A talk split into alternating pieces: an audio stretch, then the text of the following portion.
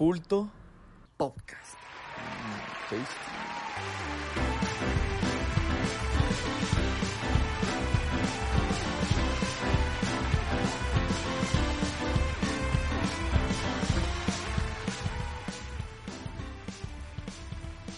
El día de hoy hablaremos de Nausicaa, el final de Agents of Shield, Gamescom, Monkey Flip y mucho más.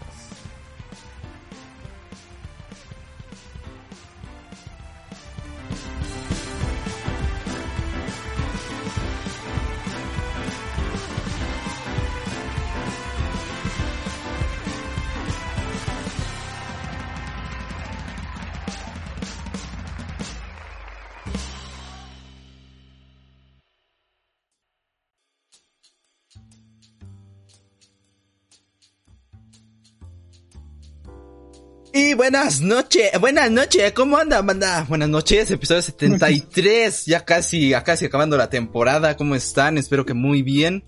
Eh, nosotros muy contentos de venir una semana más y nada, con muchas cosas que contar. Precisamente ayer estábamos eh, haciendo uno de nuestros directos de viernes que se puso muy interesante, que fue sobre dibujar, cosas que nos decían en el chat. Y en eso que nos cae la noticia de que se, se murió el actor de Black Panther y yo sé que Toris este también se puso sad. Así que pasaron muchas cosas esta semana y también les traemos mucho de qué hablar. Pero bueno, pues espero que, estén bien, que estén cómodos y que pues también este, estén aquí listos para la información y pues qué mejor que empezar con el señor Humberto, ¿cómo estás? Eh, igual muy atareado esta semana, muy desvelado. Eh, muy... Fue una semana muy rara banda, entonces... Eh, pero estamos aquí tranquilos. El stream de ayer estuvo chido. Se puso muy, muy locochón. Y pues aquí esperando a que este episodio sea uno de los grandes episodios, nada más porque sí. Entonces, sí, estoy listo. Ascenso. Eh, pero bueno, hablando de Toris, ya que lo había mencionado, ¿cómo estás, Toris? ¿Cómo te encuentras? Sí, pues así como lo mencionas, fue una noticia impactante. Aquí Freddy dijo, no, ¿por qué quieren que se murió Chadwick Boseman? Y yo, ¿qué? No, yo, yo le dije, le dije, no, no es cierto. Y él me dice, sí, y yo, no, no es cierto. ¿Y qué me dice? y, pues, pues sí, fue, fue, fue, muy impactante. Sí. Pero pues aquí estamos y hay que seguir, hay que, hay que superarlo, como diría el Cap. Y pues seguir, ¿no? Seguir los que, los que seguimos vivos. Este, no, pero, pero ahora sí a darle con todo el, con toda la actitud este, este sábado de podcast. Muy bien, muy bien. Y uno que siempre viene con la...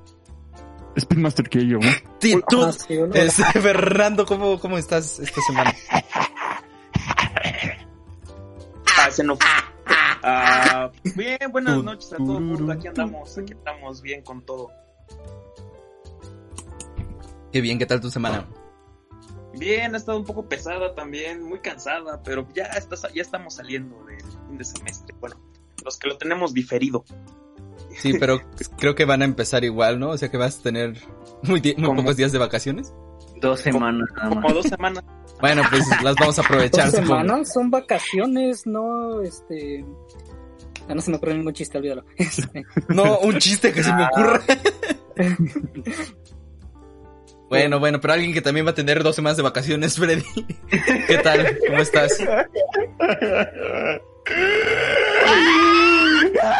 Estoy bien.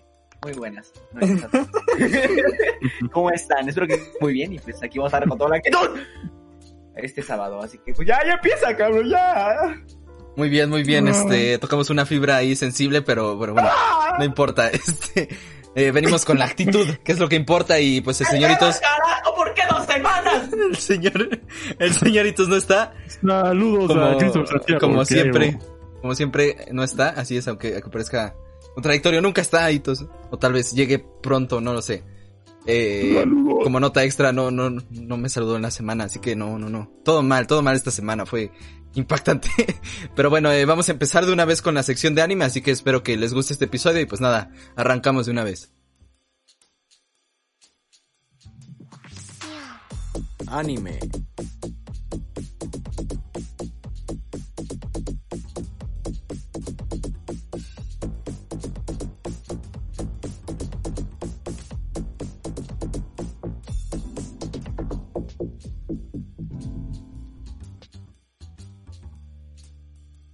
Bueno, en esta semana, como ya lo saben, eh, Pues en el episodio pasado nosotros técnicamente concluimos con las películas de Ghibli hasta la fecha. Y pues eh, ha sido un, recorrido muy interesante, pero en esta ocasión quería terminar eh, por lo menos hasta donde tenemos las películas de Ghibli porque todavía hay programadas para, para, creo que este año, si no para cuando se retrase, porque probablemente se retrase, quién sabe. Eh, hay programadas todavía películas de estudio Ghibli. Pero bueno, ahorita quería que regresáramos un poco a lo que es previo al estudio Ghibli. Y precisamente vamos a hablar esta semana de una película llamada Náusica, eh, que en español le añadieron Del viaje del viento. Y bueno, eh, esta película fue la primera de lo que podríamos empezar a llamar Estudio Ghibli. No la primera de Miyazaki porque trabajó previamente eh, en otros medios. Después tuvo una película previa de Lupin 3, que es una serie como bastante conocida de, de películas en, en Japón y tuvo eh, hizo una película y después ya este esa película como que lo catapultó a que pudiera ya empezar a dirigir sus propias películas. Y en este caso pues ya fue la de Náusica del viaje del viento. Y bueno esta película salió en el 82 eh, y técnicamente no es estudio Ghibli de hecho no es estudio Ghibli tal cual sino que es este una de las primeras películas que tuvieron la, la visión de Miyazaki de todo lo que vamos a ver que va como a cimentar todo lo que lo que es Ghibli todo lo que, lo que, cómo tratan los temas, o sea, va a ser como una gran introducción a, todo lo que hemos visto de Ghibli. Y también este, eh, recalcar que como varias películas de Ghibli, está esta, esta en concreto está inspirada en una novela gráfica. O sea que no tal cual es un libro, sino que una novela gráfica y es lo interesante es que es del propio Miyazaki, porque Miyazaki, como vamos a hablar un poquito más adelante, eh, también dibuja, de hecho hizo un manga en sus años de retiro técnicamente, aunque regresó, vamos a hablar más de eso también. Pero bueno, Miyazaki este también tenía publicada esta novela gráfica y pues ya este la adaptó. Y en esta película vamos a ver mucho de, de, lo que es este Miyazaki, de todos los temas que trata. Y también vamos a hablar un poquito de, de Studio Ghibli, de qué es lo, lo que está pasando con Studio Ghibli. Y, y bueno, nada más destacar, ¿no? Esta película la dirigió eh, Miyazaki, pero eh, fue como el, el, punto de inicio de Studio Ghibli, a pesar de que todavía no estaba conformado, pues sí fue como, como el banderazo de salida, porque después de esta película eh, precisamente se formaría el Estudio Ghibli, que es del, de los más exitosos, más conocidos de, de Japón y de la animación. Y pues básicamente esto es como el, el inicio de todo. Y bueno, eh, en esta ocasión, como les digo, no, no fue publicada, ni siquiera existía Studio Ghibli, sino que fue hecha por el estudio Topcraft. Que bueno, este. Eh, con la dirección de Miyazaki, pero pues bueno, como les, como les digo, esto técnicamente es el inicio de, de Studio Ghibli porque va, va, a tener todos los cimientos del mismo, ¿no? Eh, bueno, eh, vamos a empezar un poco con la película, nada más mencionar, es una película larga, algo que, que como les he dicho en, en las demás reviews es algo un poco eh, bueno, poco común en las, en las películas de Ghibli, algunas son bastante cortas, pero bueno, esta película dura casi dos horas. Y, y pues es interesante porque precisamente vamos a ver una gran animación. Eh, a pesar de que para nosotros en los ochentas a lo mejor eh, no, no, no había tanta tecnología, por lo menos hay, hay nuevas tecnologías que como ya hemos visto a través de la historia de Ghibli se han añadido a la animación, como el uso de computadoras de CGI, de, de técnicas alternativas. Bueno, en esta ocasión va a ser este dibujo tradicional, es muy interesante porque se ve muy bien, está muy bien animada, aunque sí a lo mejor tú puedes ver un poco de de ciertos errores, ¿no? A lo mejor en unas escenas, por ejemplo, se nota que se mueven un poco los personajes, o sea que no están totalmente estáticos, eso es eh, cosas que suelen pasar con la animación tradicional porque estás dibujando eh, un dibujo encima del otro sin saber muy bien dónde está, o en, algunas ocasiones es así. Pero bueno, creo que técnicamente esta película es muy interesante porque sí va, a tener muy marcado ya la, la calidad que van a tener las películas de Miyazaki que precisamente algo que hace que las películas de Ghibli sean tan buenas es que Miyazaki es muy muy exigente. De hecho, trabajar en estudio Ghibli es prácticamente un infierno, pero aprendes mucho. Eh, y bueno, este, visualmente también tiene una paleta, yo diría que sí como ochentera, porque es una paleta que no es tan viva como lo, lo que nosotros tenemos ya en, todos los medios, ¿no? Que que muchos colores neón y mucho, bueno, a partir de precisamente del más tardío de los 80 empiezan los neones, ahora tenemos los LEDs, tenemos colores muy vivos, bueno, en esta ocasión yo considero que son como colores de los 80 porque son eh, un poco como apastelados, ¿no? Y es interesante porque toda la, la ambientación de la película está como en, en distintos tonos, por así decirlo. Por ejemplo, tenemos eh, el mundo, que bueno, esta película se, se va, este, nos va a contar, ¿no? De de lo que pasó después de una Bueno, es un poco spoiler, aunque no tanto. Porque la película gira en torno a eso. Eh, no sé, bueno, ya, vamos a contarles. Este, la, la, la historia es que después de, de una guerra apocalíptica, básicamente, que, que, que fue así como... digamos que cuando lo vi dije, ah, no más como en Evangelion, porque son mis referencias. Pero bueno, este, vamos a ver que esta película también tiene, abarca mucho. Tiene, por ejemplo, eh, en, este sentido tiene cosas muy, muy épicas, yo diría, ¿no? Este, son, son puntos que no habíamos visto, por ejemplo, en películas previas de, de Ghibli, que es como ver un, un universo que, que es totalmente distinto. Bueno, digamos que es como, como un mundo muy cambiado, distinto a lo que teníamos. Y se me hace muy interesante porque precisamente vamos a ver cosas como eh, los llaman incluso dioses, ¿no? Que son como unos seres enormes que tienen poderes impresionantes.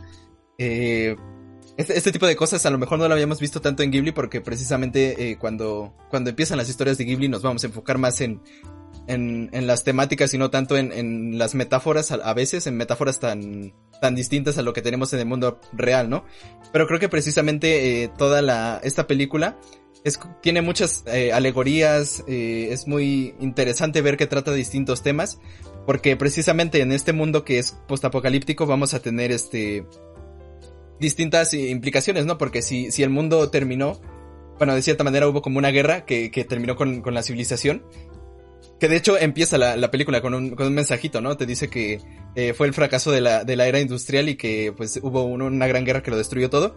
Y pues precisamente esta historia sucede mil años después de esa guerra y vemos que el mundo ha cambiado muchísimo. Eh, las civilizaciones ya no, ya no son grandes ciudades ni grandes centros de, de, pues, urbanos, por así decirlo. Son como pequeño, pequeñas ciudades, muy, muy pequeñas, incluso en donde vamos a ver que es este, el poblado del viento, creo que se llama eh, donde se desarrolla al inicio de esta historia, vamos a ver que es prácticamente una como sociedad, eh, no sé, como feudal casi casi, ¿no? Este, es interesante. Y, también lo interesante es que eh, se nota que también eh, hablamos de un futuro, ¿no? Porque hay tecnologías que, por ejemplo, van a permitir que haya naves, que, que haya como como una especie de planeador que, que usa mucho Náusica que, que, le va a ayudar como a volar. O sea, hay tecnología, pero también hay eh, de cierta manera un... O sea, no, no es este... Eh, cyberpunk ni nada de esto, ¿no? Pero sí tiene elementos como futuristas, pero también añade elementos de, del pasado y creo que es muy interesante. No sé si Fernando quiera decirnos algo en, en cuestiones de la ambientación, pero creo que este mundo es interesante porque eh, cambia muchísimo lo, lo, lo que nosotros después vamos a ver con Ghibli, ¿no? precisamente creo que es donde más se ha aventurado Miyazaki en, mostrar una historia muy distinta a lo que podríamos ver en el, en el mundo común, que es mucho de lo que trata de hacer eh, Miyazaki, ¿no? Que es aterrizar los temas que trata en, en, algo tangible, ¿no? Eh, no sé qué, qué nos puedes decir, Fernando. Sí, sí, sí, bueno, uh, es un mundo que es un mundo pues donde la moraleja, donde la moraleja trata de hacerse viva, en donde yo creo que nunca se ha visto, nunca se ha visto un caso parecido de, de mensaje a través de, a través del clima, a través de, ¿cómo decirlo? A través del, de, del medio donde se vive, en cualquier, en ninguna otra película de Miyazaki. No hablaré de Ghibli porque aquí no hay Ghibli, según, pero yo creo que el campo y la atmósfera, así como la ambientación hasta hasta la vestimenta, pues nos habla de, elementos de una elementos de una sociedad, más bien de una civilización que no solo fue colapsada, sino que también pasó por la corrupción, ah, pasó por pasó por todo por toda una serie de elementos que hicieron que cayera hasta poder reunificarse y tratar de levantarse de a poco a poco. Es como es como no me acuerdo quién decía esto de que cuando suceda la tercera guerra mundial, no sabe qué arma, quién sabe qué armas se van a usar. Pero cuando sea la, pero cuando sea la cuarta guerra mundial, sabrá que pelearán con espada, con palos y piedras. Las sociedades postapocalípticas tras el derrumbe de una sociedad industrializada, super industrializada, siempre suponen un poco esto, como esta catástrofe de ¿y ahora qué va a pasar? O imagínense el futuro que va a pasar una vez que destruyamos al planeta. Como un reinicio de la humanidad, ¿no? Ajá. Un poco como reseteándose, ajá. Y por algún motivo, como que un afán, en un afán, pues, en un afán de, de qué es lo que conocemos, pensamos que va a ser un poco como, como la Edad Media, que tras el cataclismo de la Edad Clásica, pues vamos a volver con un medievalismo bárbaro, que en teoría fue así, para volver a renacer de poco en poco, lo cual es muy falso. Eh, aquí se, no diría que se peca de hacer eso, sino que es algo que está muy en la mentalidad, en la mentalidad popular. Fue Einstein, como dice el buen Humberto, señor ingeniebrio. pero bueno, regresando un poquito a esto. La, la, ambientación en Náusica yo creo que es uno de los elementos más importantes porque aquí, aquí la luz, yo creo que es lo que me gusta mucho. La luz es un elemento también súper importante. No sé, la primera escena, ¿no? Cuando está en búsqueda de los cristales y se encuentra con lo que sería como el párpado del bichito. Ah, hay una, esa ambientación con dibujo tradicional me encanta. Los fondos eran magníficos. Ah, hasta el insecto me, me gusta, me gusta cómo está hecho, no sé este, este mundo que por algo Ponio nunca me acabó de gustar tanto, porque quise, porque de alguna manera creo que trataron de regresar un poco a esa estética, aunque fuera en el mar, pero ya no les salió. O tal vez no quisieron hacer lo mismo, pero fue imposible que me volviese a acordar de, que me volviese a acordar de lo que trataron de hacer ahí. No sé si por ejemplo recuerdas la escena, una escena en la que hay como unos focos luminiscentes, que hasta se parece a cierto videojuego del que, del que del que me está, que me está gustando mucho, con la bioluminiscencia y todo lo demás. hasta, hasta hoy en día me imagino la musiquita de fondo, no sé. estos son pequeños, estos pequeños parajes me, me, gustan sobre todo, en los que hay bioluminiscencia y en donde sobre todo también se ve la catástrofe del, pues de, de la maquinaria. También las naves, yo creo que no han habido naves tan bien hechas, yo creo que hasta se levanta el viento Ah, no han habido naves tan bien hechas como se hicieron aquí. Y ya, ya hablo de Se levanta el viento, que ya pasó muchísimos años después. La, yo creo que la caracterización de cómo, pues, más bien el contraste es lo que quiero decir. Este pequeño contraste que encontramos en, en la maquinaria que se ve tosca, se ve ruda, ah, ah, en contraposición de esta naturaleza que se ve pues curiosa, se ve ante todo Ah, da, un halo de misterio de por medio. Ah, me, encanta, me encanta mucho cómo está planteado este contraste. También como me gusta mucho cómo la fauna está representada y cómo el bicho, bueno, los insectos son de alguna manera esta cuestión nociva. Ah, pero también nos encontramos con esta, con esta, este zorro, ¿cómo era? No me acuerdo, ¿qué ¿zorro eléctrico? No. este es una ardilla. ¿Qué? ¿Zorro ardilla? ¿Algo así? Ajá, un zorro ardilla tienen unos diseños que también nos hablan de evolución, nos hablan de muchísimas otras cosas. Pero no sé, también otra, otra cuestión ambiental que hoy en día pues nos, nos vemos envueltos a ella es que la indumentaria cambia cuando el clima, el clima pues biológico cambia también. Uh, que, si quieres de una vez eh, introducimos, ¿no? Un poquito todo lo que pasó con la Tierra para que podamos como eh, eh, expandirnos a eso, ¿no? Va, va, va, bueno, como les dije, ¿no? Existió esta, esta especie de, de guerra que, por ejemplo, en Pompoco vimos eh, temas como de... Ay, super eco. Este, vimos como, como temas de ambientalistas, ambientales, pues, de, de todo lo que pasa, ¿no? De, de que hay que cuidar el planeta, de que a lo mejor este, eh, a veces la naturaleza eh, trata de, de tener una, una cierta paz, ¿no? Por lo menos es lo que nos quiere hacer ver la, eh, la visión de, de Miyazaki en, en sus películas y en esta ocasión eh, pues vemos lo contrario, ¿no? Vemos una guerra que incluso eh, tal cual es como una guerra de la naturaleza contra, contra el ser humano porque eh, eh como consecuencia de, de, de, este ataque o de, estos, eh, pues de esta, de esta guerra que hubo, eh, cambió todo el, el, ecosistema, ¿no? De hecho, lo, estos seres como mitológicos, estos dioses como que destruyeron, quemaron las ciudades y también surgieron, digamos que una especie de naturaleza como nociva, ¿no? Es, es este, un, un bosque que se me olvidó cómo se llama. Eh, eh, bueno, surgió, digamos, una especie de un bosque que se va expandiendo precisamente, que es este, es nocivo para, para, para, para el ser humano. De hecho, los que respiran el, el aire de ese lugar, este, eh, mueren, al, creo que a los cinco minutos, algo así. Y, y bueno, eh, todo esto hace que incluso salgan eh, insectos eh, mutantes, o sea, insectos enormes. Hay este, unos, unos insectos muy, muy importantes para la historia que se llaman Om, que, que son una especie como de semejante a trilobites más o menos, que, se, me, se, me, hace mucho esto. Y es interesante, ¿no? Porque precisamente es como el regreso de la naturaleza, así, la naturaleza 2. y, y, sí, sí, y, son muy imponentes, ¿no? Que precisamente es lo que decías tú, ¿no? De que, de que inicia la película con un, como con este encuentro, ¿no? De, de Náusica con, con un ser de estos que vemos que es enorme, ¿no? Ajá. De hecho, tienen, son una curiosidad muy interesante, son muy, muy interesante porque pues son criaturas de la rama trilobita, que bueno, no está Hitos aquí, que sabe un poco de... que es un trilobite. Hitos el trilobite. Pero son un poco de esta, de esta raíz de la entomología, que de repente son de esta rama de los insectos, que devienen hoy en día como las cochinillas, las que se hacen bolita. Y es muy interesante que planteen eso porque antes de la cucaracha, antes de las cucarachas, se, suponía que las cochinillas, o sea, los, las criaturas trilobitas, o sea, todos los de esta rama, serían, los, serían el tipo de insecto que sobreviviría a una catástrofe nuclear. Una creencia que fue muy, muy popular hasta como los años 90, que ya ahora se cambió por las cucarachas.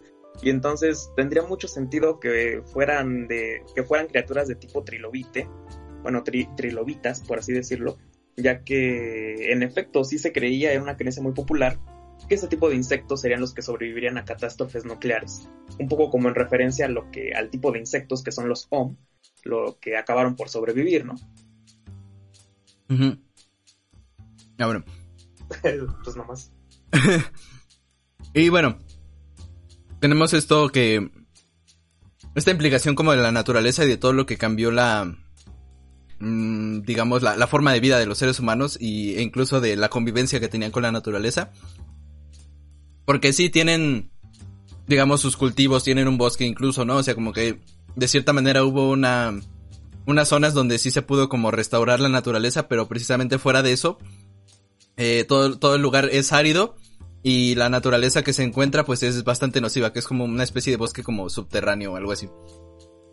Bien, y bueno, pero no solo nos habla de esto la película, por lo menos nos introduce estos temas, sino que también eh, introduce todo lo que implicaría eh, en cuestiones como de, de bélicas, porque hay mucha guerra en, en, este mundo, ¿no? Eh, hay encontronazos entre distintas poblados o, ciudades, si se le quiere llamar así, que, que de hecho es medio constante o nos hacen ver como que es medio constante que, que haya como eh, distintos encuentros, porque precisamente eh, que es nuestra protagonista, es, es, la princesa de su poblado, que es este del, del Valle del Viento, ¿no? Pero la película eh, a los pocos minutos nos va a mostrar. Bueno, la película empieza mostrándonos el, regreso de un, de un maestro de Náusica que, Náusica, que es este Yupa. Y, y, a partir de ahí pues vamos a, a, ver cómo es eh, el, este lugar del Valle del Viento, pero después de eso nos van a mostrar que va a haber una especie de invasión de, de un poblado externo, ¿no? Bueno, eh, esto, esto es a causa de que eh, también cae una, una nave enorme que precisamente ahí es como que nos empiezan a mostrar un mundo que pareciera que es como donde no hay tecnología, ¿no? Que un mundo lleno de naturaleza, pero donde no, de cierta manera, hasta pareciera que hubiera desaparecido todo avance tecnológico. Y es muy interesante que el encontronazo que tenemos con todo esto eh, sea una nave enorme, ¿no? Que, que contrasta muchísimo con, con, lo que parecía, como les digo, una época feudal o algo así. Y entonces sale una nave enorme que, que es como mucha tecnología, como dice Fernando, están muy detalladas y, y se ven muy bien. Eh, vamos a ver varias naves a lo largo de, de, esta historia. Y precisamente vamos a ver cómo esta nave se estrella. Eh, esta nave eh, pasa cerca de, del Valle del Viento y se estrella a las cercanías. Y pues Náusica va a ver qué, qué, pasó, ¿no?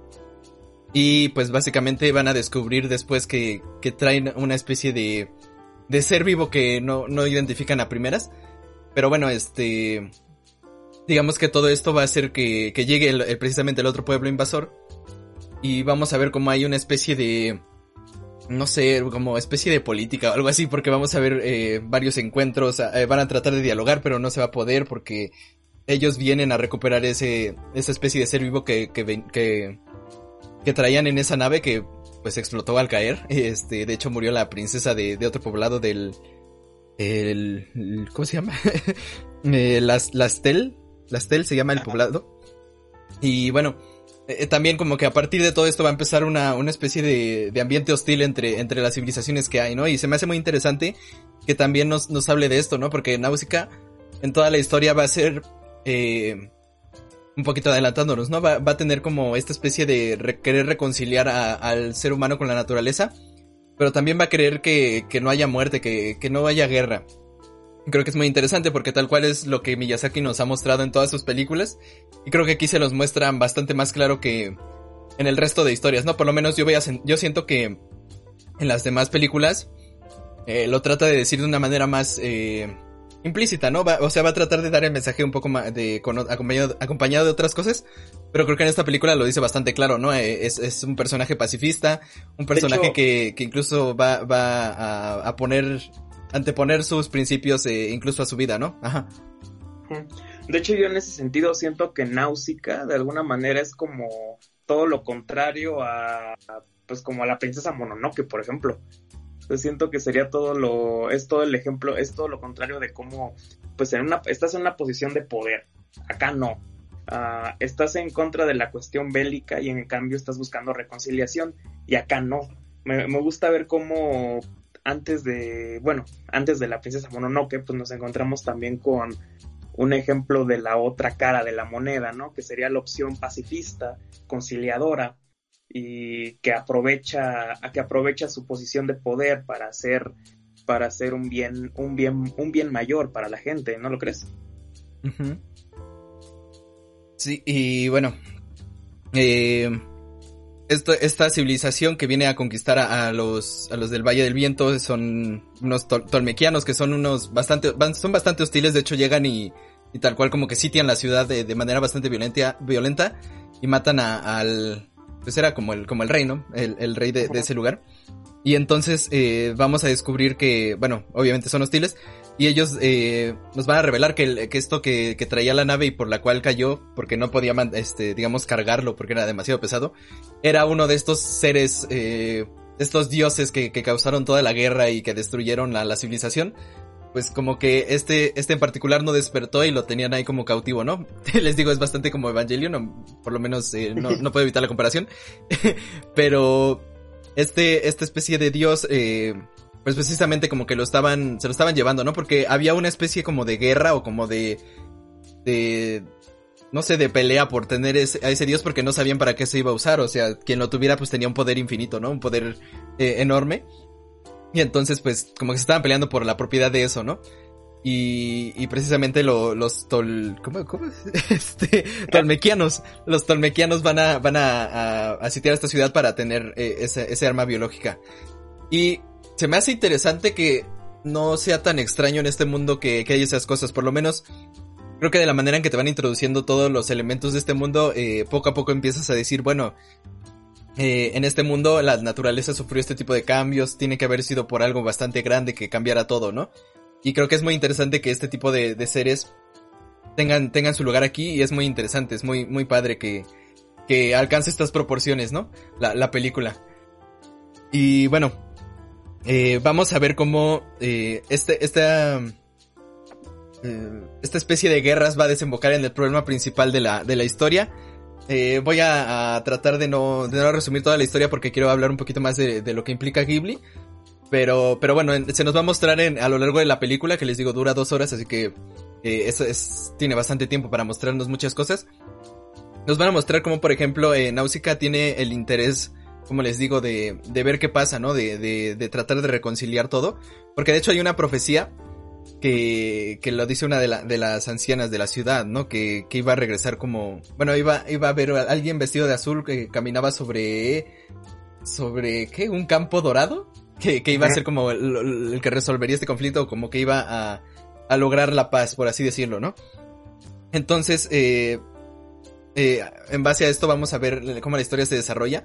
Y vamos a ver, por ejemplo, cómo Náusica eh, es una, una persona que trata precisamente de, de, encontrar estos puntos de por qué están pasando las cosas, por qué, eh, por ejemplo, eh, esta, esta naturaleza hostil que les digo, se nos va a revelar más adelante que ella tiene incluso una especie de jardín de esta naturaleza y va a notar que no es nociva cuando está en contacto con, con agua natural, o sea, con, con cosas limpias, por así decirlo, ¿no? Con, con lo que no está contaminado que precisamente fue producto de esta guerra. Y entonces va a empezar a ver que, que hay cosas como que, que suceden por, precisamente por esta hostilidad que ha habido, ¿no? Entre el ser humano y la naturaleza. Por lo menos yo lo vi así, ¿no? Como que si hay una especie de, de posibilidad de que todo, de que todos se reconcilie o por lo menos de que ya no, ya no sea peligroso ni para el ser humano ni para la naturaleza de que convivan.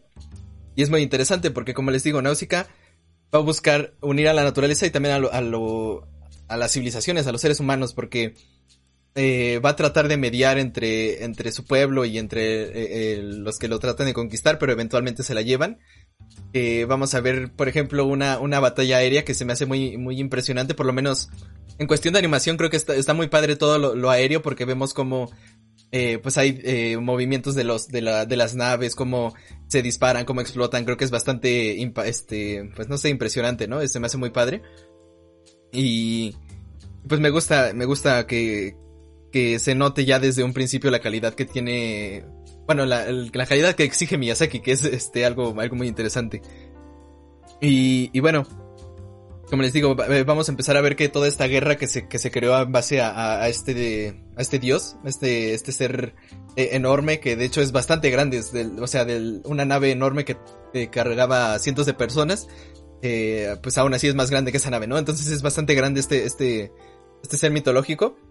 Y pues vamos a ver cómo eh, eh, por esta misma pelea que tenían por tener la posesión de, este dios, pues va, va, a empezar una, una especie de, de jugarreta sucia, por así decirlo, de, de los que se les murió su princesa, que son los, la, bueno, la, la princesa era Lastel, pero el pueblo era Pellit, algo así, creo que se pronuncia Pellit.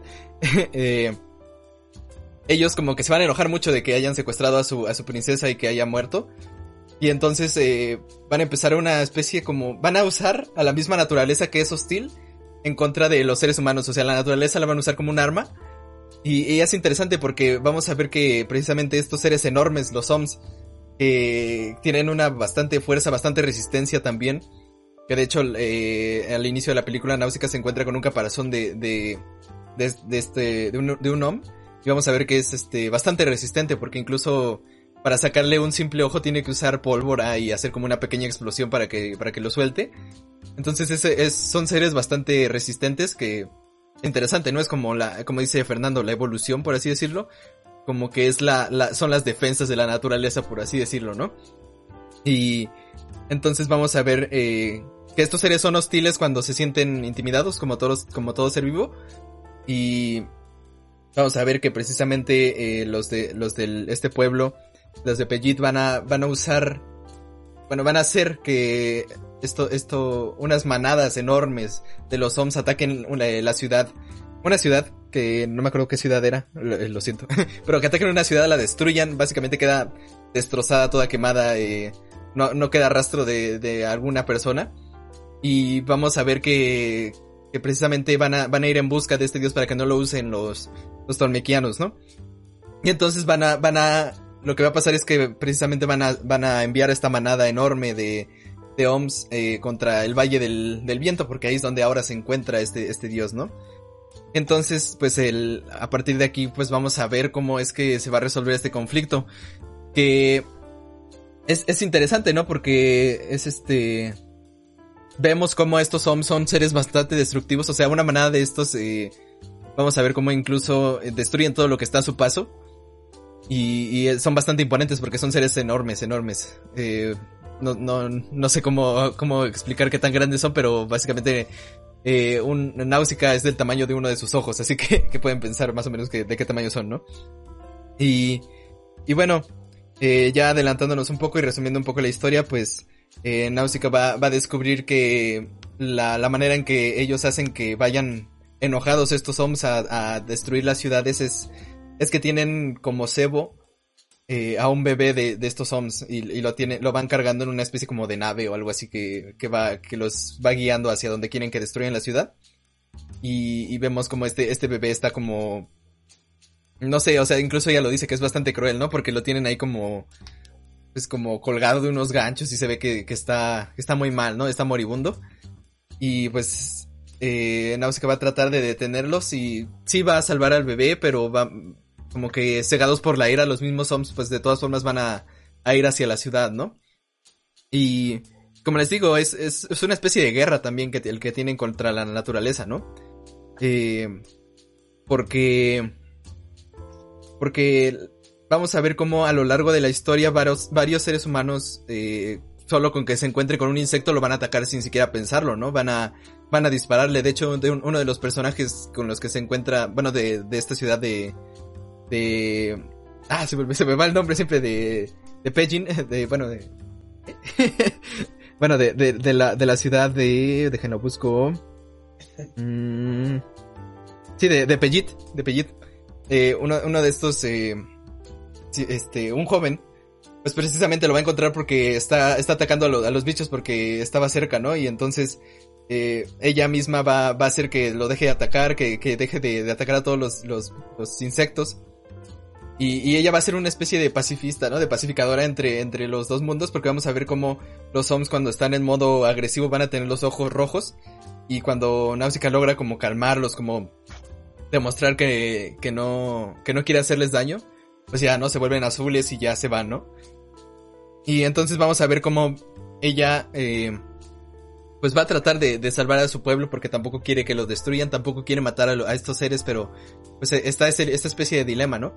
Y bueno, ya al, al, final de la historia se termina sacrificando porque eh, lo que va a hacer es que va a tratar de detener precisamente todo esto, pero, pero no lo va a conseguir porque, como les digo, están cegados por la ira, esto, esto, estos OMS que que van a hacer esta especie como de agresividad de la naturaleza.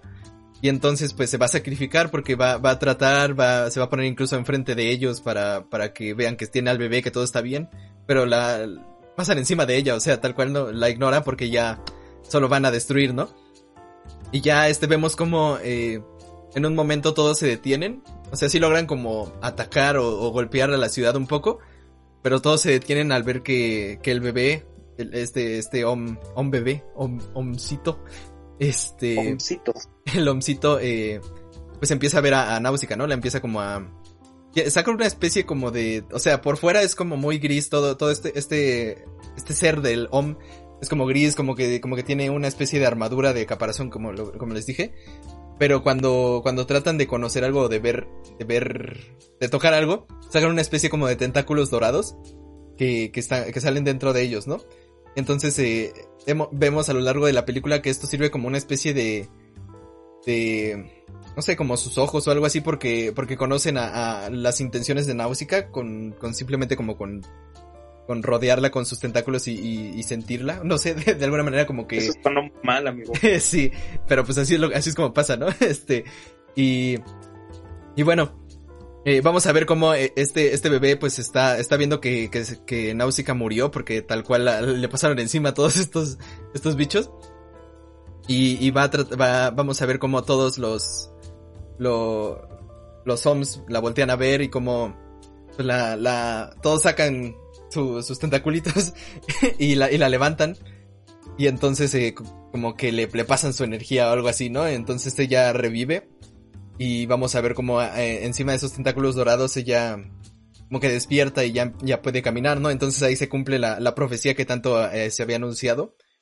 Y, pues así es como la película nos muestra que de cierta manera logró que se detuviera la, inminente guerra de, del ser humano contra la naturaleza o la destrucción del ser humano básicamente porque era, era casi que imparable todo este ejército.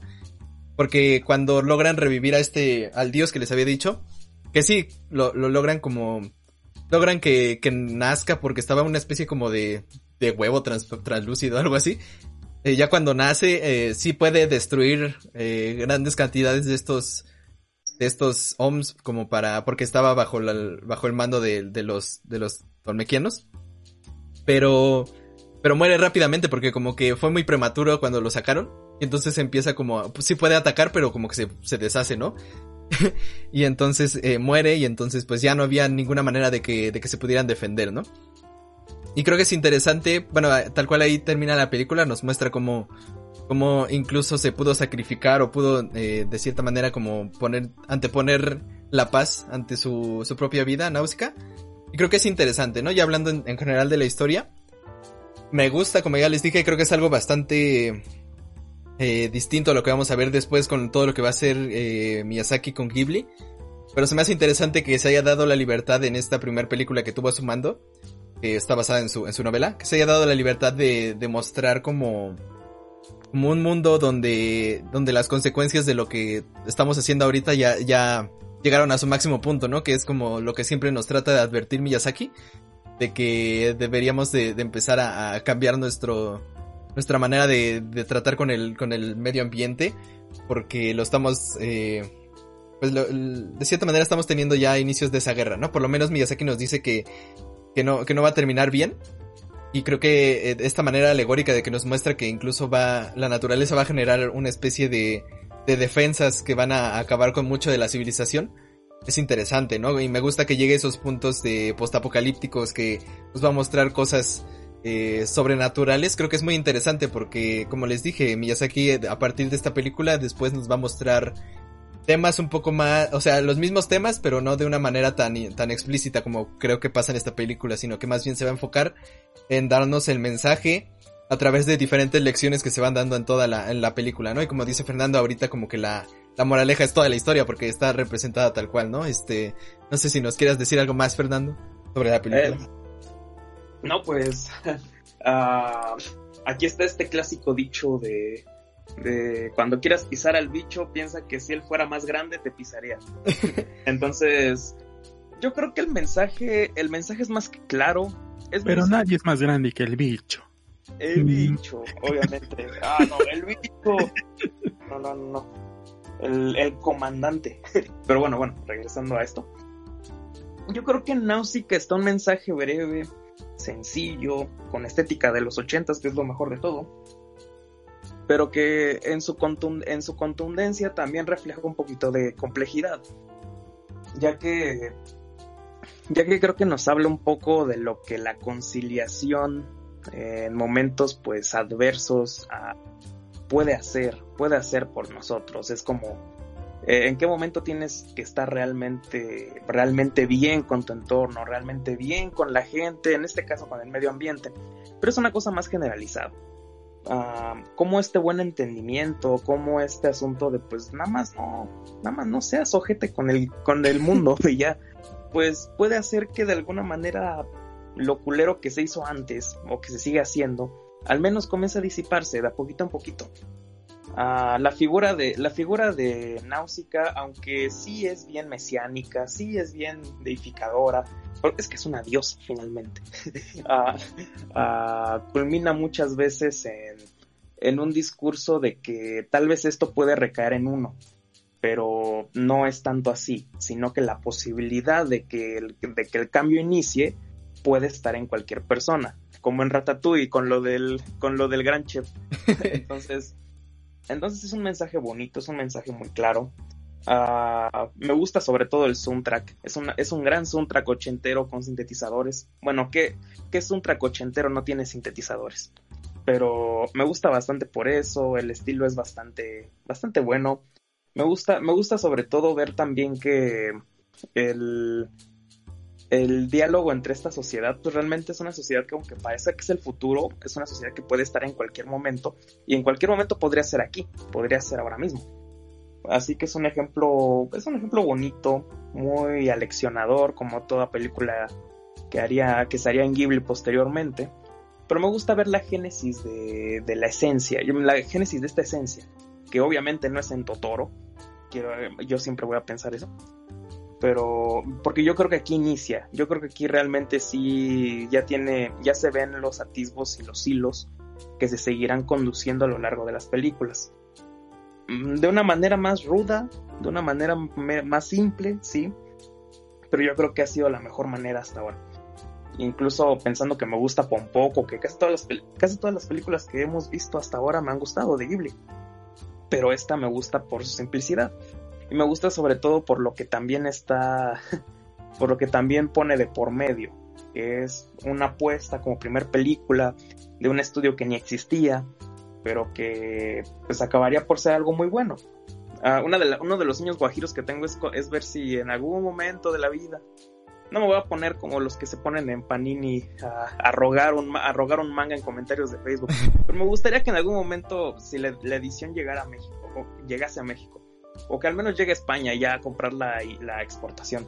Pero según yo la puedes comprar desde Amazon y la han tenido en descuento. No, ya lo intenté, créeme que lo he intentado.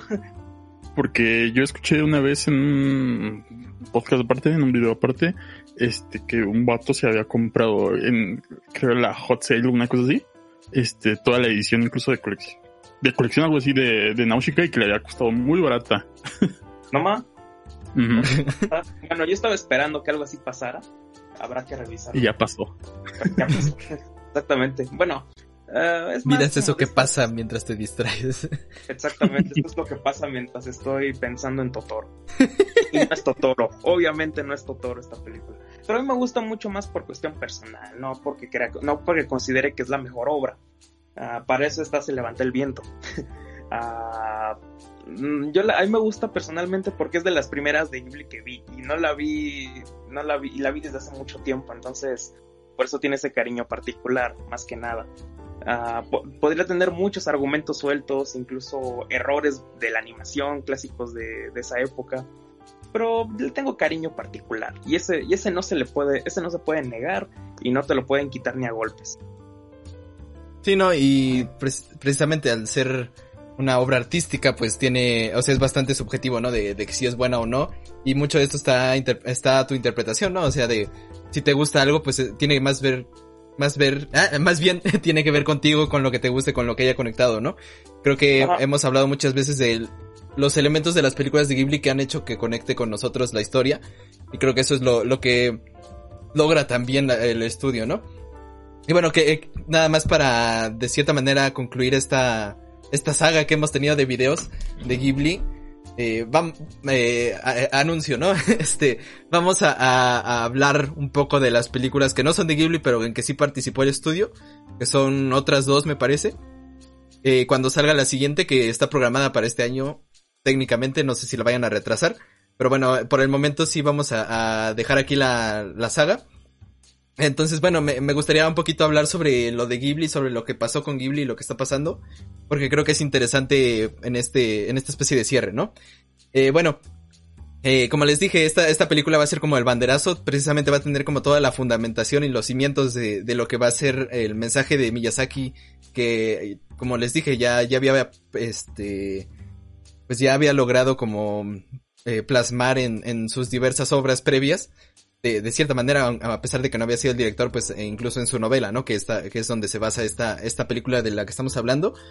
Pero bueno, cuatro años después eh, va a salir eh, Castillo en el Cielo, que, que va a ser la, la primera película de Ghibli, de hecho, eh, de la, la, primera que hablamos, bueno, la segunda porque hablamos de la toma de las luciérnagas previamente, pero bueno, esa, esa la dio Humberto. este, bueno, creo que Castillo en el Cielo es bastante continuista en cuanto a la ambientación, por ejemplo, de esta película de Náusica. Creo que vamos a ver cómo, de cierta manera, ya tiene incluso más claro cómo quiere dar los mensajes este, Miyazaki.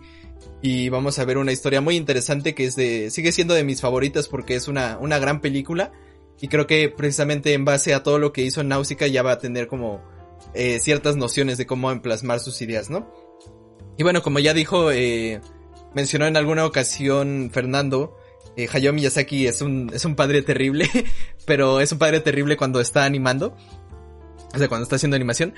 Porque él mismo ha dicho que cuando se pone a hacer una película no, no puede, no puede parar de pensar en ella y todo se enfoca a, a, esa película, ¿no? Por eso, eh, muchas veces ni siquiera tenía tiempo de estar con su hijo de Goro Miyazaki. Bueno, uno de sus hijos que tiene, que tiene varios, ¿no?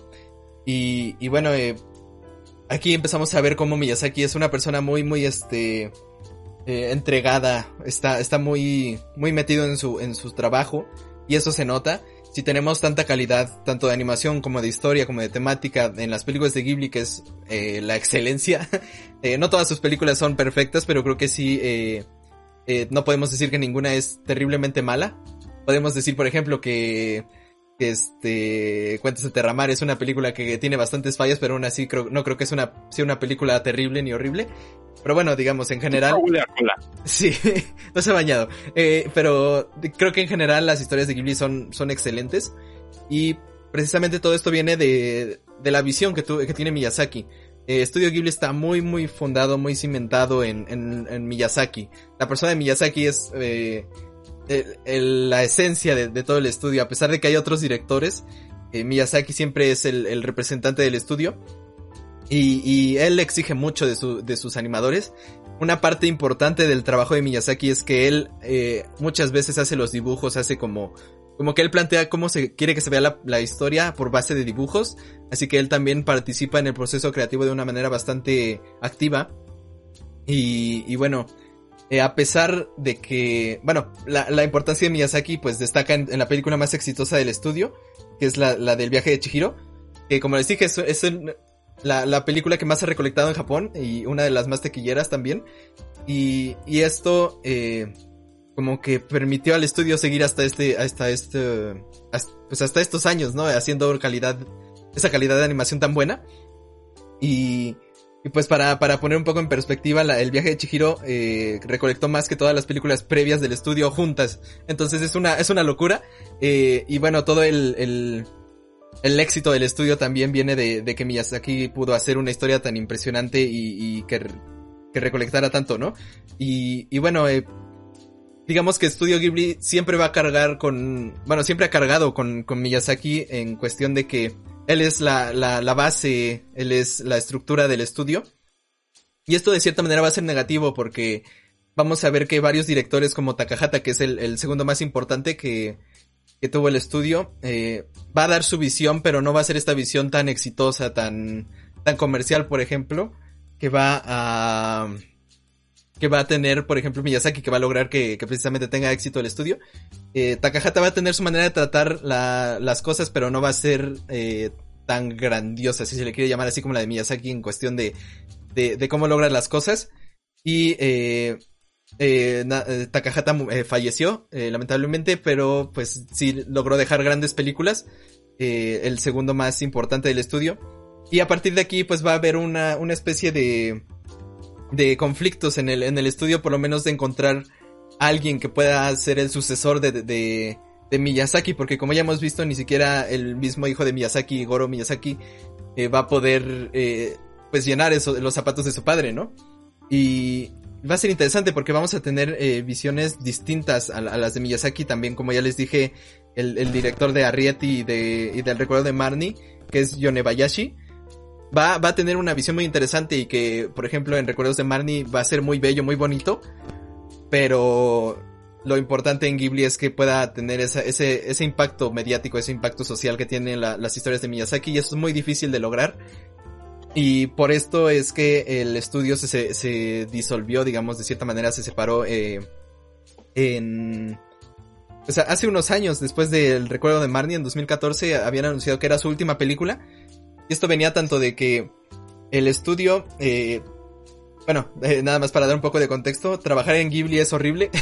eh, de hecho, nadie se queda en Ghibli, o sea, en, en Japón es muy conocido que si vas a Ghibli vas a aprender, vas a trabajar con los mejores, pero nunca vas a poder aspirar a ser un, a, ascender, o sea, siempre vas a estar como a disposición de Miyazaki, te vas de cierta manera a, mermar tu visión artística porque vas a estar a, merced de Miyazaki.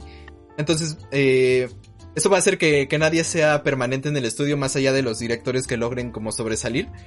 Y eso va a ser un problema porque el mismo Miyazaki pues eh, es una persona bastante difícil de tratar. Y, pero también es bastante bueno, bastante, bastante entregado y apasionado en lo que hace y eso es muy difícil de, conseguir en cualquier persona, ¿no? Y eh, pues precisamente como no había una estabilidad en el estudio, como Miyazaki ya se había de cierta manera eh, cansado, por así decirlo, porque no había tratado con, con su familia, por ejemplo, su hijo, como ya, ya les dije, no, lo, no los, bueno, a sus hijos no, no los había tratado mucho porque estaba muy metido en sus películas, pues va, a decir que se retira de la animación en, en precisamente después del de, recuerdo de Marnie, el estudio de cierta manera se va a disolver. Y entonces así estuvo muchos años hasta que se anunció la siguiente película, la, bueno, las siguientes películas de estudio Ghibli. Y es muy interesante porque es probable que el Cómo vives, que va a ser la, siguiente película de Miyazaki con el estudio, sea la última que tengamos de él. Porque aparte de que ya había dicho que ya estaba cansado, eh, y a pesar de eso regresó, porque no, no pudo evitarlo, le gusta mucho la animación. Eh, Miyazaki ya es una, una persona bastante grande y, e incluso ya ha declarado que le cuesta mucho dibujar y eso es un gran problema para la manera en el que en, el, en, en que él trabaja. Porque como les dije, mucho de, todo lo del estudio va a estar basado en, lo que él plantea en el dibujo, en cómo él eh, incluso participa de cierta manera en la animación al plantear todo esto, eh, la visión que va a tener la película. Entonces es muy probable que esta sea la última película que vayamos a ver de Miyazaki. Y como les dije, es un problema para el estudio porque no se ha encontrado, bueno, no han podido lograr eh, igualar, tener un éxito tan grande como lo tuvo Miyazaki. Y a pesar de que también tenemos eh, anunciado Airwick y la Bruja, que es de, Goro Miyazaki, que es esta película en, tercera dimensión que, que, ya hemos hablado un poquito, eh, pues es probable que el estudio se disuelva o no sabemos, es un futuro incierto porque Estudio Ghibli, eh, a pesar de, destacar por su animación y por, por, cuestiones técnicas, pues mucho de ello no, no solo es lo técnico, sino que es el, alma que le pone Miyazaki y pues es un problema, ¿no? Eh, así que la siguiente película de Miyazaki, eh, espero que, que, sea muy buena, que, que, nos guste a todos, porque probablemente sea la última.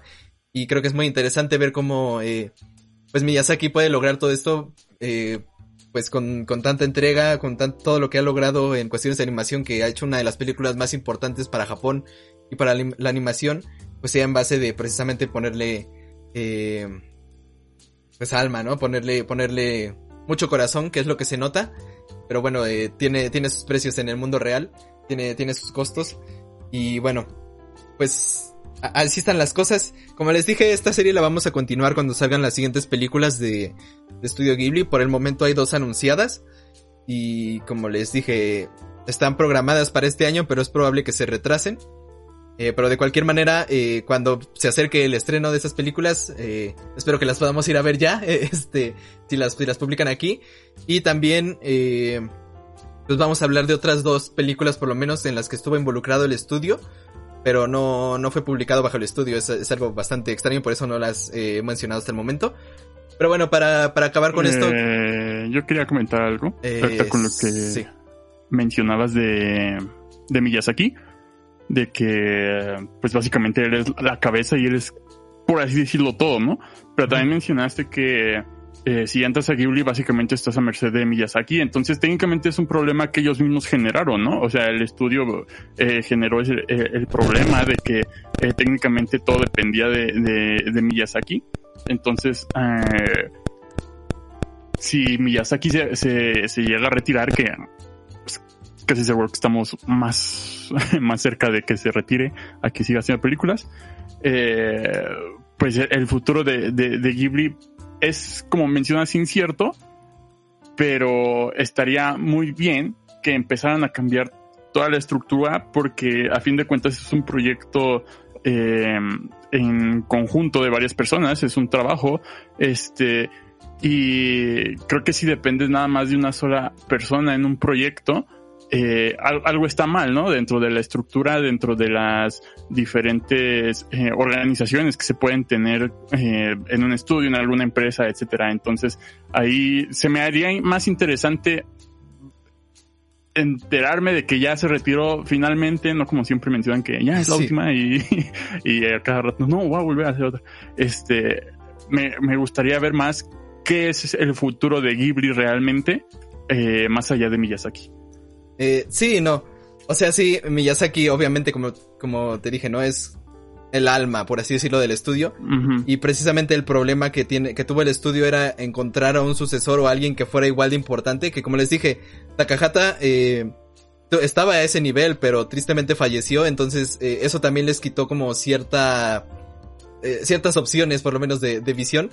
Y, y es interesante porque eh, como les dije, el mismo Miyazaki puede sostener al, pudo sostener al estudio ya por el resto de su vida con el éxito que tuvo el viaje de Chihiro, que nada más como, como dato que se me olvidó mencionar, el cuento de la princesa Kaguya, esa película tan bonita que vimos, es de las películas más caras que se han producido en, la historia, bueno, por lo menos de animación, y fue un fracaso en taquillas, por lo menos no, no recaudó lo, lo esperado. Y es de, las películas de animación más caras que se han hecho, en, eh, bueno, en Japón, la más cara y en, en general, ¿no? Y entonces, eh, eh, a pesar de que es una película bastante bonita, pues no tuvo ese éxito comercial, por ejemplo, que, que necesita el estudio para mantenerse también, eh, pues digamos, vigente también, este, no, no, no pueden vivir solo de, de las obras del pasado, que es más o menos lo que estuvo haciendo durante estos años el estudio, que por ejemplo se enfocaron más, o sea, Estudio Ghibli cerró, pero cerró la, el, el, digamos, el área de animación y se enfocó más en, en en su museo que está en Japón, en el Museo de Ghibli. Eh, se enfocó más en, en, vivir de, por ejemplo, de publicar eh, la manera en que se hacían sus películas en, en, libros, o sea, vender libros, vender varias cosas, ¿no? En merchandising, básicamente. Entonces, el estudio, de cierta manera, hasta, hasta, hasta que se empezó a hacer la, las películas que vamos a tener, eh, a estrenar, a tener estrenadas en, en poco tiempo, eh, como que no tenía dirección, o sea, como que tal cual nada más estaba sobreviviendo de lo que podía. Entonces, sí, digamos, sí, eh, librarse de, del sesgo que puede tener Miyazaki, pues sería bueno en cierto, en cierto sentido, pero también no es fácil porque quien podría haberlo hecho, pues falleció y no han encontrado como otro gran director. Por ejemplo, yo sí veo bastante futuro, si se le quiere decir así, con Yonebayashi, porque creo que eh, Arrietty y El Recuerdo de Marnie son grandes obras que no necesariamente están, bueno, sobre todo El Recuerdo de Marnie, no están enfrascadas en todo lo que Ghibli eh, de cierta manera ya tiene como fórmula o como requisitos, ajá, como que ya te acostumbró. Y, y, puede darte una buena historia. Y creo que él, este director precisamente podría ser un gran, una gran, una gran nueva cara del estudio. Pero también a lo mejor en cuestiones de, no sé, de, de, organización o algo así no sea posible, entonces por eso es bastante incierto. Eh, pero también como, como, como mencioné, Goro Miyazaki también va a, va a sacar otra película. Y pues ya tuvo como, bueno, este, Cuentos de Terramar fue un, primer intento que no salió del todo bien. Y, y su siguiente película, que se me olvidó cuál es, eh, la de La Colina de las Amapolas. Ah, no, después sacó, ah, no, sí, La Colina de las Amapolas. Fue una historia que siguió mucho la, la fórmula de Ghibli, o sea, como, como que no trató de innovar Tampoco fue mala, pero no se nota como sobresaliente. Entonces Goro Miyazaki siento que necesita impresionar mucho en Erwig, y la bruja, que es la película que va a sacar en supuestamente este año.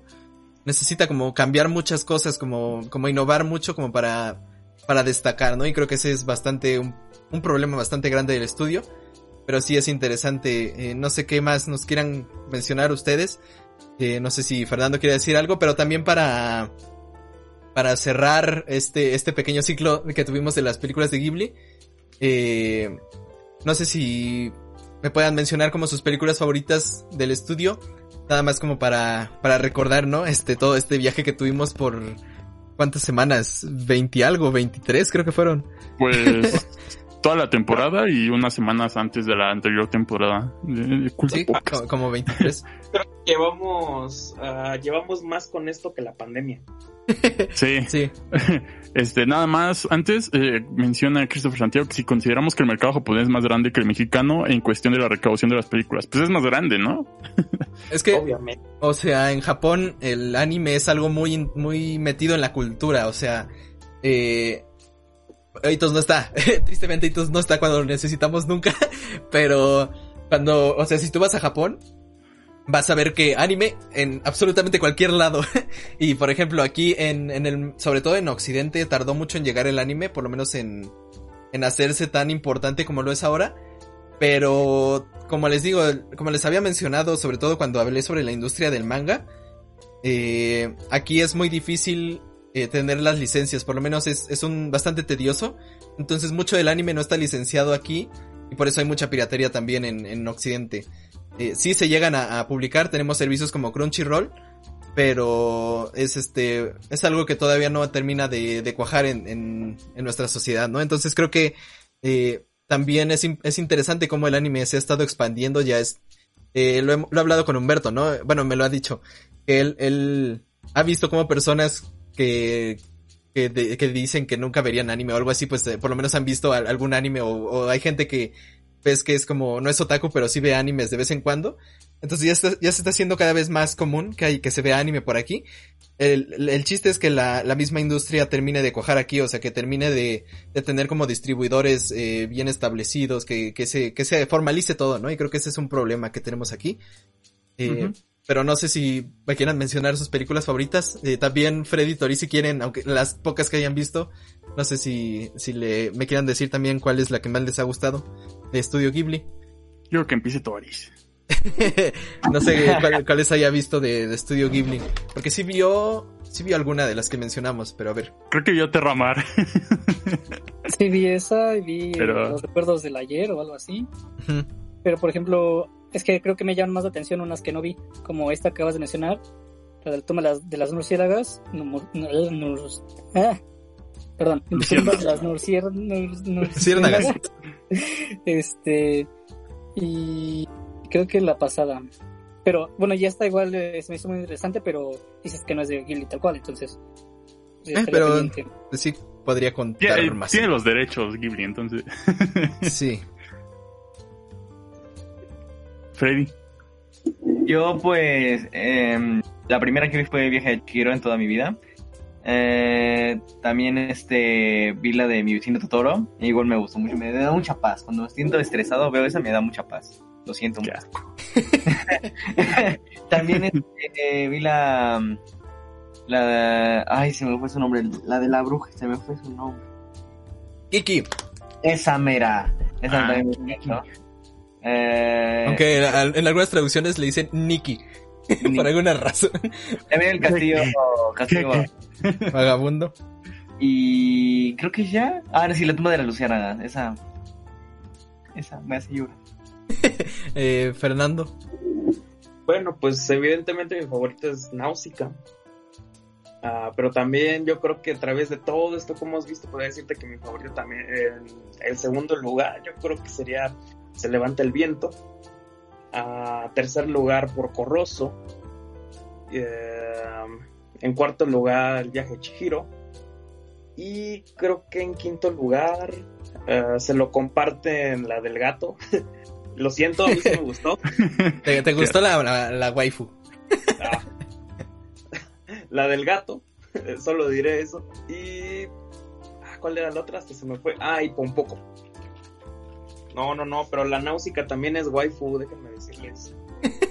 ¿Y tú, Humberto? No tiene que ser así como Fernando si no quieres del listado. Nada más mencionar eso. Eh, pues miren, sé, sé que a ustedes no les gustó, pero yo tengo como gusto culposo la de, o sea, y culposo, yo lo digo por ustedes, no porque yo diga que sea mala, ¿no? Eh, a mí me gustó bastante la de eh, ¿cómo se llama? La princesa Mononoke. Ajá. Me gustó bastante también eh, Nikki, Kiki, este, ¿qué, qué? Los queques. Los queques, Totoro la odio, así, odio Jarucho. Aunque, o sea, el diseño del personaje está chido. Tengo mi sudadera y todo, pero... No, está muy, muy, muy aburrida, lo siento, Frey. Este... ¿Qué otra vi? Me gustó la de las amapolas. Ah, y eh, así haciendo memoria de cuáles vi. Pues yo creo que esas. Ahorita si me acuerdo de otra menciono, pero sí, por alguna razón me... Es que me recuerda muchas cosas la de la princesa Mononoke, entonces... Eh. Sí, no, o sea, no es que no nos haya gustado, pero ya eh, en ese punto como que estudio, el estudio Ghibli se había repetido bastante. Entonces como que había que destacar eso, ¿no? No, no te, no te excuses. no, sí, sí. No, no, me gusta mucho la película, la verdad. Pero bueno. Eh, bueno, yo, eh, Castillo en el Cielo me gusta. No, no es de mis favoritos, pero creo que es importante mencionar que es, para mí es una increíble película, por lo menos para el inicio de, de toda la filmografía del estudio. Y creo que es una, una película bastante, bastante padre. Me gusta mucho el, despliegue de animación que tiene la, la, el estudio y, la película. Pero bueno, eh, mis películas favoritas, como lo mencioné desde la, la vez que la vi, eh, Kiki, Entregas a Domicilio, eh, es de mis favoritas. No sé si mi favorita es de este punto, no creo. Pero sí me gustó mucho, es una película muy divertida, muy bonita y, y pues sí es de, de, mis, de mis favoritas. Eh, bueno, eh, nada más eh, tantito, un, segundo. estaba, estaba viendo bueno, película esta. Ahorita en lo que recuerdas, también un castillo vagabundo. Me gustó bastante. Sí. Sí, sí, sí. Es que no me acordaba cuál era Recuerdos del ayer. Sí, es cierto. Recuerdos del ayer me gustó. No creo que sea una película excelente, o sea, perfecta en, todos sus aspectos, pero, o sea, de hecho creo que tiene bastantes fallas, pero me gustó el mensaje que te daba. Eh, entonces sí, me gusta mucho esa película. Eh, también Mm, el viaje de Chihiro me gusta, no, para mí no, no es la mejor del estudio, lo siento Christopher Santiago. Eh, me, gusta visualmente y como es una película que, que no es tan lineal como lo esperarías, me gusta eso. Eh, así que sí me gusta el viaje de Chihiro. Mm, el castillo eh, vagabundo también, una de mis favoritas. Eh, como les dije, me gustó más el, el, viaje y de dejarte llevar por la historia. Se me hizo una película bastante mágica en cuanto al cómo la viví yo. Y me gusta, me gusta mucho esa película. con Arrietty, viendo desde, desde una perspectiva más, más lejana, sí me gusta, me gusta mucho la ambientación, pero como historia a lo mejor sí quedó a de, a de ver. Entonces me gusta más como la ambientación y cómo, cómo tiene esa especie de visión sobre la naturaleza, de ver lo, lo magnífica que es. Me gusta eso más que la historia, entonces eh, también eh, una película que me gustó bastante. Eh, se levanta el viento, como ya bien mencionó Fernando, una de, de nuestras favoritas, sobre todo supongo que de él y mías. Creo que Humberto, ¿tú, ¿tú la viste Humberto? Sí, sí la vi. ¿Y, qué tal? Pues sí, está bien. Pero no me no, me llama tanto. sí, eh, pero bueno, a mí, por lo menos, eh, Se levanta el viento sí tuvo una especie de conexión personal conmigo, me gustó muchísimo. Esta sí probablemente sea mi favorita del estudio. Eh, no como, no diría que es la mejor historia, pero sí de las que más me han gustado personalmente y de las que más han conectado conmigo. Y siguiendo este hilo también el recuerdo de Marnie me gustó mucho. Eh, todo lo que implica el mensaje que trae se me hace precioso y creo que es una de, de las películas más bonitas que ha dado el estudio. Y sobre todo por la manera en que no te da una historia lineal, sino que te va introduciendo los temas poco a poco para que reflexiones sobre ellos y ya después te, te revela como la historia de una manera muy bonita. Me gustó mucho esa película también. Y pues sí, este, como ya les digo, Estudio Ghibli, uno de los mejores, si no es que el mejor de, de animación. Eh, hay grandes obras fuera del estudio, obviamente, pero pues por algo tiene tanto renombre y es porque ha hecho varias de las mejores películas de animación que ha dado Japón. Un estudio muy, muy importante que hace cosas muy bonitas. Creo que todos podemos coincidir que en algún punto una película de Ghibli ha tocado eh, nuestro ser, si lo quieres ver así, nos, nos, ha, nos ha tocado de manera personal. y, nos ha... Me acordé de... Carlos antes de que termines, me acordé de otra que, ¿cómo se me pudo olvidar? Si hablé de la del gato, la de Susurros del Corazón, también es de mis favoritas. Pero ya, ya bueno. Sí, sí, sí. Susurro del Corazón. Eh, sí, Susurros del Corazón también. Pues es la, la que estaba diciendo, ¿no? la, la de que al final este le dice que se casen. Sí, sí, del vato que hacía violines. Ah, ya. Sí, esa también está chida. Sí, sí, cierto. No, pero bien, no, me acordaba, entonces. No es, no es mi favorita tampoco, pero creo que sí es, tiene momentos muy mágicos, sobre todo, por ejemplo, cuando, cuando tocan una canción entre todos, creo que es un momento bastante bonito donde todos conectan con la música. Se me hace muy poético, muy bonito. Pero bueno, este Estudio Ghibli, eh, una de las grandes joyas que nos ha dado Japón, eh, y pues nada, eh, por algo son tan conocidos, y, y nada, este, como, como odia, como odia Humberto a Totoro, eh, pues tristemente, ¿no? Pero bueno, es la, es la, es la, la, cara del estudio. pero, pero bueno, yo creo que Totoro no es tan mala, pero tampoco es como que, oh wow, qué gran historia que vi, pero es bastante mágica y bonita. Si no fuera Ay, me aburre, a mí me aburre. La cara de, Totoro. ¿Qué? Si no fuera Totoro, ¿cuál creen ustedes que fuera, que sería la cara de Ghibli? Pues es bastante el, el este Ay, se me olvidó cómo se llama el de el, viaje de Chihiro. Ajá. ese. El No Face. Ajá. Ese estaría bien también. No sé, no sé. Pero bueno. bueno, eh, pues nada, espero, espero que les haya gustado esta, esta serie de, de Estudio Ghibli. Eh, a veces nos alegramos muchísimo, como ahorita que seguro ya llevo bastante rato. Pero... Llevamos una hora trece. sí, una hora más o menos. Eh, pero bueno, espero que les haya gustado. Eh, son opiniones, tampoco tenemos verdad absoluta, pero creo que es muy importante ver como de la importancia que tiene el estudio eh, en cuestiones personales, cómo logra transmitir tantas cosas y creo que es bonito reflexionar en torno a eso. Entonces, bueno, ya a partir de aquí la sección de anime vuelve a, hablar sobre animes que, que, hayamos visto, no tanto de un solo estudio. Y bueno, esperamos, estamos atentos a cuando regrese el estudio con, con sus dos películas restantes. Y nada, pues este, un saludo también a, al CCG que nos estuvo hablando un poquito aquí en esta sección bastante y a todos los que participaron aquí.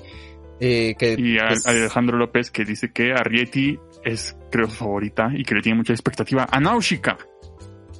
Sí, eh, bueno, ya, ya mencioné, ¿no? Llega a niveles muy interesantes que no hemos visto en el estudio, entonces es bastante recomendada también. Y eh, CSG nos dice que la de Chihiro, ya, ya lo sabíamos, hermano. pero, pero bueno, eh, pues nada, así nos despedimos de esta sección. Eh, acuérdense que la siguiente semana tenemos eh, episodio especial después del final de temporada y regresamos después ya ahora sí con, con una nueva y renovada sección de anime. Así que pues para seguir con este episodio vamos a, pasar a la sección de series con el señor Toris a ver qué nos trae esta semana.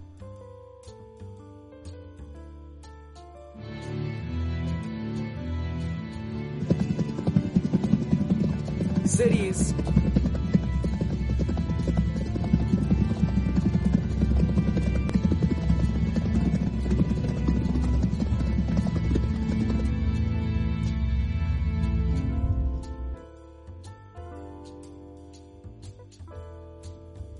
Y ya estoy. Ok. Eh, bueno, ahora en, series quiero hablar de, de mis series favoritas y mi, así de, de, si tuve que elegir una serie para ver resto de mi vida sería esta, que es Agents of Shield, la cual terminó en su séptima temporada hace como, como dos semanas. Y bueno, esta es la serie más longeva de Marvel y, y la más conectada, diríamos, con el UCM. No al grado de, de que sea necesaria verla para entender las películas, bueno, para para, sí, para entender lo que es el UCM, este, pero como que sí te da datos, datos extra o, entender un poco mejor, o por lo menos expandir el contexto de todo lo que es el UCM. Digamos, o sea, sí, todas las series pueden tener referencias, pero Agents of Shield es definitivamente la más conectada. Y bueno, ahí hay un debate en el, en el que debate en el que se dice que se desconectó del, del, del UCM, pero bueno, eso lo vamos a ver ahorita. Y bueno, este, para hablar, para explicarles la séptima temporada, primero tengo que hacerles un breve recuento de, todas las anteriores, pero será muy breve. Que esté comenzando con, bueno, con la primera temporada que fue estrenada en el 2013. Este, y aquí quiero aclarar de que sí, la serie empezó conectada al UCM ya que el piloto, el capítulo piloto fue creado por Josh Whedon y su hermano Jess Whedon. Él tuvo la idea del capítulo y de la serie en general. Y bueno, ya cuando se aprobó el piloto, pues se desarrolló toda, toda la primera temporada. Este, y bueno, en esta temporada Colson revive, eh, o como todos deberían saber, o si no lo saben, pues ya les dije, Colson revive. Este, no les voy a decir cómo, tal vez ya se los dije en una pasada ocasión, pero, pero, pero es lo interesante, porque la trama de la temporada se desarrolla en base a eso, ¿no? En cómo, cómo es que trajeron a Colson a la vida. Eh, también, eh, bueno, hay muchos este, eventos de las películas que pasan en la serie, como por ejemplo, la primera referencia es a, a, Extremis de Iron Man 3, después hacen referencia a lo que pasa en todo el mundo oscuro, y luego lo más impactante de todo fue este, lo que sucede en Capitán América Civil War, que fue cuando Hydra se revela dentro de S.H.I.E.L.D., ¿no? A partir de aquí como que cambia todo el estatus de la serie, porque, bueno, eh, digamos que ya... ¿No, es este la del Winter Soldier? Sí, sí, ¿o qué dije yo? Civil War. ¿Dije Civil War? Ok, perdón. Sí, este, de Winter Soldier. Este, y bueno, empezando con, digamos, el primer capítulo, este, a Coulson se le asigna, un, bueno, se le da la tarea de crear un equipo especial para sus misiones. Le escoge una piloto, Melinda May, escoge a dos científicos, Fitz y Simmons, este, los cuales son pues una pareja de amigos que, bueno, está, el amigo está en la friendzone, pero, pero va, a ir saliendo de ahí poco a poco. También está este, eh, un agente así todo super cool que se llama Grant Ward, sí, una espía así bien, bien chido. Y por último una hacker, una hacker independiente, la cual espiaba a Shield porque tenían, este, digamos que todos los datos de su nacimiento están clasificados. Entonces ella, se volvió hacker para descubrirlo, pues, porque está clasificado. Y Coulson la recluta para que se una a su equipo. Este, y bueno, al final de, de, la, de, la, de la primera temporada, como les digo, es todo esto de, que Hydra se revela y, y ahí el, el, agente chido este, pues resulta que igual era un infiltrado de Hydra. Y esto porque digamos que su mentor eh, Gideon Malik pues fue el que lo fue moldeando como una persona mala de Hydra. En la segunda temporada este se introducen a los inhumanos este, los cuales, bueno, fueron creados por los Kree y digamos que en la Tierra se deja una ciudad pues de esta civilización Kree y también se dejan los cristales con los que te transforman a las personas aparentemente humanas en inhumanas, o sea, son muy parecidos a los X-Men, que tienen habilidades que se les dan aleatoriamente. Y en esta temporada se descubre que que que Daisy, pues, perdón, que Sky, la, la hacker que recluta a Coulson, es una es una inhumana y después que su verdadero nombre es Daisy. Y después que su madre es como algo así la reina de, las, de los inhumanos. Em, su madre dirige una civilización inhumana este, oculta que está en una ciudad llamada Afterlife. Y pues digamos que los agentes tienen que enfrentarse contra ella. Em, pero al final de, de la temporada, eh, digamos que se libera eh, los cristales que convierten a las personas en inhumanos. Y para la tercera temporada, pues ya hay como que muchos inhumanos en la sociedad. Ah, también otra cosa que hay que, que aclarar es de que el estatus de Shield, ¿no? O sea, como les digo, la serie empieza con con, con Shield eh, como en las películas, ¿no? Así de operando este públicamente. Aparece, aparece, perdón, este Nick Fury en el segundo capítulo y en el último de la primera temporada. También aparece este esta gente Hill y otros que han aparecido en las películas, ¿no? Después de lo que sucede en The Winter Soldier, Shield opera más eh, anónimamente, más secretamente. Eh, ah, que por cierto, al final de la primera temporada, eh, Nick Fury nombra a Coulson el director de Shield. Ya ven que Nick Fury se va, quién sabe dónde, pero se va a reclutar un equipo y lo que él hace va a ser independiente. Y deja a cargo a Coulson. Eh, también le da como una caja de Shield, o sea, una caja, un USB, digamos, con todos los datos de Shield. Eh, y bueno, ahí tiene conocimiento de todo lo que sucede. Este, la segunda, temporada, eh, ya les dije que pasó el enfrentamiento, que liberan este, el gen o lo que convierte a las personas en inhumanos. Y para la tercera temporada, pues ya hay muchos inhumanos en las calles. También se introducen unos monolitos los cuales son capaces, o sea, son monolitos extraterrestres capaces de teletransportar a las personas. Eh, digamos que, que Simmons cae en, en, uno de esos monolitos y lo transporta a otro planeta desconocido. Y pues eh, Fitz, su amigo, bueno, aquí se empeña en buscarla y bueno, a partir de aquí se, se va desarrollando su relación, ¿no? Pero bueno, estos monolitos son muy importantes. Este, también en la tercera temporada se menciona los acuerdos de Sokovia. Eh, ya que, mm, bueno, se intenta reclutar a los inhumanos conocidos para que firmen los acuerdos de Sokovia, para que sean, digamos, igual soldados del gobierno o algo así. Y entre estos nuevos inhumanos, pues está yo, eh, bueno, digamos que Jojo, que es su, su, apodo, es una inhumana mexicana, una, bueno, la interpreta una actriz mexicana, la cual es como Quicksilver, o sea, es una velocista, pero no tan rápida, o no sé, digamos que su alcance es limitado pero bueno, su poder es de, de la velocidad. Me falta mencionar que, que cuando se revela que Daisy es una inhumana, este, su poder es el de crear vibraciones y crear, crear temblores. Y después se le conoce con el nombre de, bueno, su, nombre de superheroína es Quake. Este, y bueno, en esta tercera temporada em, se da ahora, digamos que en las películas, el fin de Hydra llegó en la en Avengers era de Ultron, que de hecho fue Coulson, y esta es la, digamos que la conexión más grande hasta ahora, que era Coulson diciéndole a María Hill dónde estaba la base de, de Hydra, dónde estaba el, el, el, centro de Loki, y, y diciéndole que es hora de reunir a los Vengadores, ¿no? Entonces, que digamos que gracias a Coulson fue que se reunieron los Vengadores por segunda vez y bueno, después él igual tuvo que ver con, con Nick Fury llegando con el Helicarrier. Él también tuvo algo que ver ahí. Es algo que igual me falta mencionar, la, la sincronización que hay o que hubo entre las series, ¿no? Porque yo me acuerdo que la noche del estreno, yo fui al estreno de, de Avengers del Tron, justamente esa noche, minutos antes, había visto el capítulo de Agents of Shield en el cual mencionan esto, en el cual aparece Coulson y Maria Hill, aparece el centro de Loki y, una inhumana con el poder de ver el futuro dice que van a, hombres de metal van a aplastar las calles, ¿no? Y después veo eso en la película y digo, wow, la sincronización fue perfecta, ¿no? Pero bueno, en la tercera temporada este, ah, solamente se menciona los acuerdos de Scovia y, y, y el fin de Hydra, ¿no? Perdón. Y en la cuarta temporada este, es donde empieza a haber menos referencias, pero bueno, aparece el personaje de Ghost Rider, el Ghost Rider de Robbie Reyes, y también el de, el de, el de, eh, perdón, este, ¿cómo se llama? Eh, Johnny Blaze.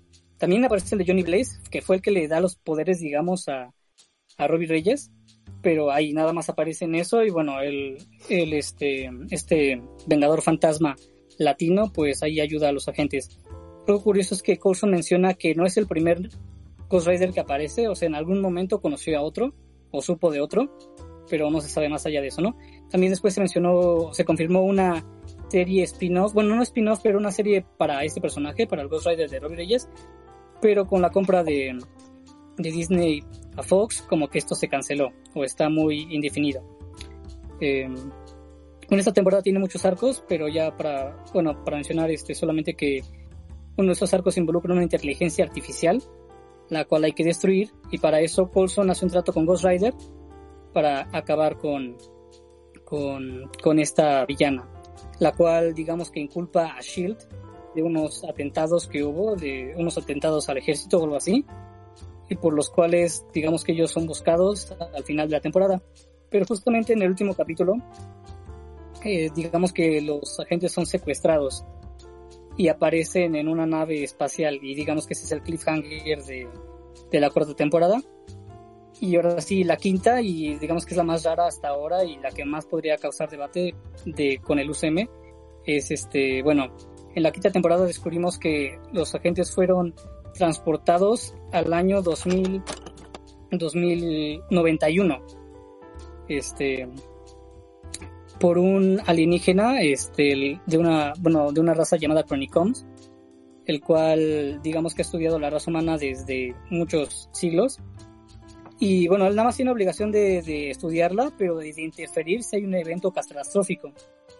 Y él estuvo en contacto con una niña inhumana capaz de, de ver el futuro.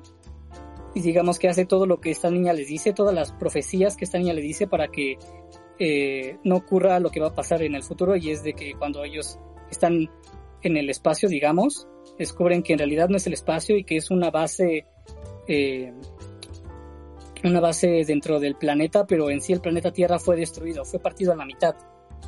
Y lo que queda de la raza humana está viviendo en, una especie de base, como les digo, y son gobernados por los Kree, por, por estos alienígenas azules que aparecen en, en los Guardianes de la Galaxia y, y en otras películas, ¿no? Entonces, ellos están en el futuro para saber qué salió mal y para posteriormente regresar al pasado para pues para evitar que ocurra este esta el, fin del mundo vaya. Entonces aquí está la aquí está la pues la primera duda porque como se vio en Endgame viajar al pasado no afecta al futuro. Entonces hay una hay un argumento que dice que a partir de aquí los agentes ya están en otro universo porque si viajan al pasado, o sea, se crea otra línea temporal, es el, es el argumento, ¿no? Pero pensándolo mucho, analizándolo mucho, descubrí que, que no necesariamente es así. Nadie dijo nada de viajar al futuro para alterar el presente. Y sobre todo de que lo que, lo que la niña dice son profecías. No es como de que voy a matar a Thanos para evitar que algo pase, sino que la niña dice que ella predice lo que tiene que pasar para que el mundo esté bien. O sea, no, no sé si me explico, pero el punto es de que la niña da profecías, no da opciones, sino que ella da lo que van a hacer los agentes para que no ocurra. Digamos que después de que viajan al futuro, este, descubren que salió mal, o, o por lo menos pistas, y regresan al presente. Este, todo lo que pasa ahí tenía que pasar, es un ciclo, y de hecho aquí, de aquí sirve mucho la serie de Dark, como que me ayudó un poco a entender esto, es un ciclo que tenía que pasar, no es algo que se cambió, es algo que tenía que pasar. Y bueno, sobre todo aquí también, digamos que la quinta temporada está en, el año 2017. Salió en el año 2017, este, o 2010, y siguió en el 2018, porque se supone que en esta temporada se tenía que conectar con Infinity War, pero no lo hizo, digamos. Este, pero la justificación que doy es de que el, el, el año en el que está ubicada la temporada es el 2017, y al viajar al futuro, todos los episodios que pasan ahí, digamos que no afectan y regresan al presente que es el 2017. O sea, no importa que la serie siga en el 2018, temporalmente está ubicada en el 2017. Y bueno, en, en esta temporada, después de que regresan, eh, digamos que quedan los restos de Hydra. Eh, están, están en contacto con una organización extraterrestre llamada el Concilio o algo así, los cuales digamos que les proporcionan protección. Ellos les advierten o le advierten a, alguien de, que va a llegar Thanos, de que va a venir Thanos y de que no van a poder hacer nada. Y bueno, aquí también surge el personaje de Gravitón, el cual pues es el que descubrimos que es el que destruyó el planeta. Eh, pero bueno, aquí los agentes hicieron algo para evitar que lo destruyera y digamos que ahí se restauró. Pero igual aquí explicando un poco el argumento de que si viajaron al pasado para alterar el, futuro, si hubiera sido así, ya les dije que la serie empezó en el UCM. Y si digamos que se desvincularon, entonces todo lo que pasó en las películas a partir de, de Infinity War no pasó. Bueno, desde antes de Infinity War no pasó porque el planeta ya se habría destruido. Entonces no tendría sentido de que, de que estuvieran en otra línea temporal. Volvieron, volvieron a la original que es el UCM. Y bueno, al final de esta temporada, este Coulson muere por el trato que hizo Ghost Rider, que bueno, no los voy a pelear mucho, pero digamos que él muere. En la sexta temporada, este, está ubicada un año después, en el 2018. Y bueno, esta temporada igual es muy rara, este, ah, eh, nombró, bueno, no, él no lo nombró, pero el nuevo director es un agente que se llama Mac, el cual no, no creo que merezca el cargo de director, ya que él, desde, él se quería ir desde la tercera temporada. Él quería renunciar, pero, pero bueno, él se nombró como nuevo director y pues va. Y bueno, en esta temporada aparece, digamos, un Coulson de otra dimensión, eh, pero más tarde descubrimos que en realidad es, es un alienígena con el cuerpo de Coulson la raza de estos alienígenas son capaces de poseer cuerpos. Y pues este alienígena poseyó el cuerpo de Coulson, pero con los recuerdos muy, muy revueltos. Digamos que tenía recuerdos de Coulson y recuerdos propios y no sabía cuál era cuál.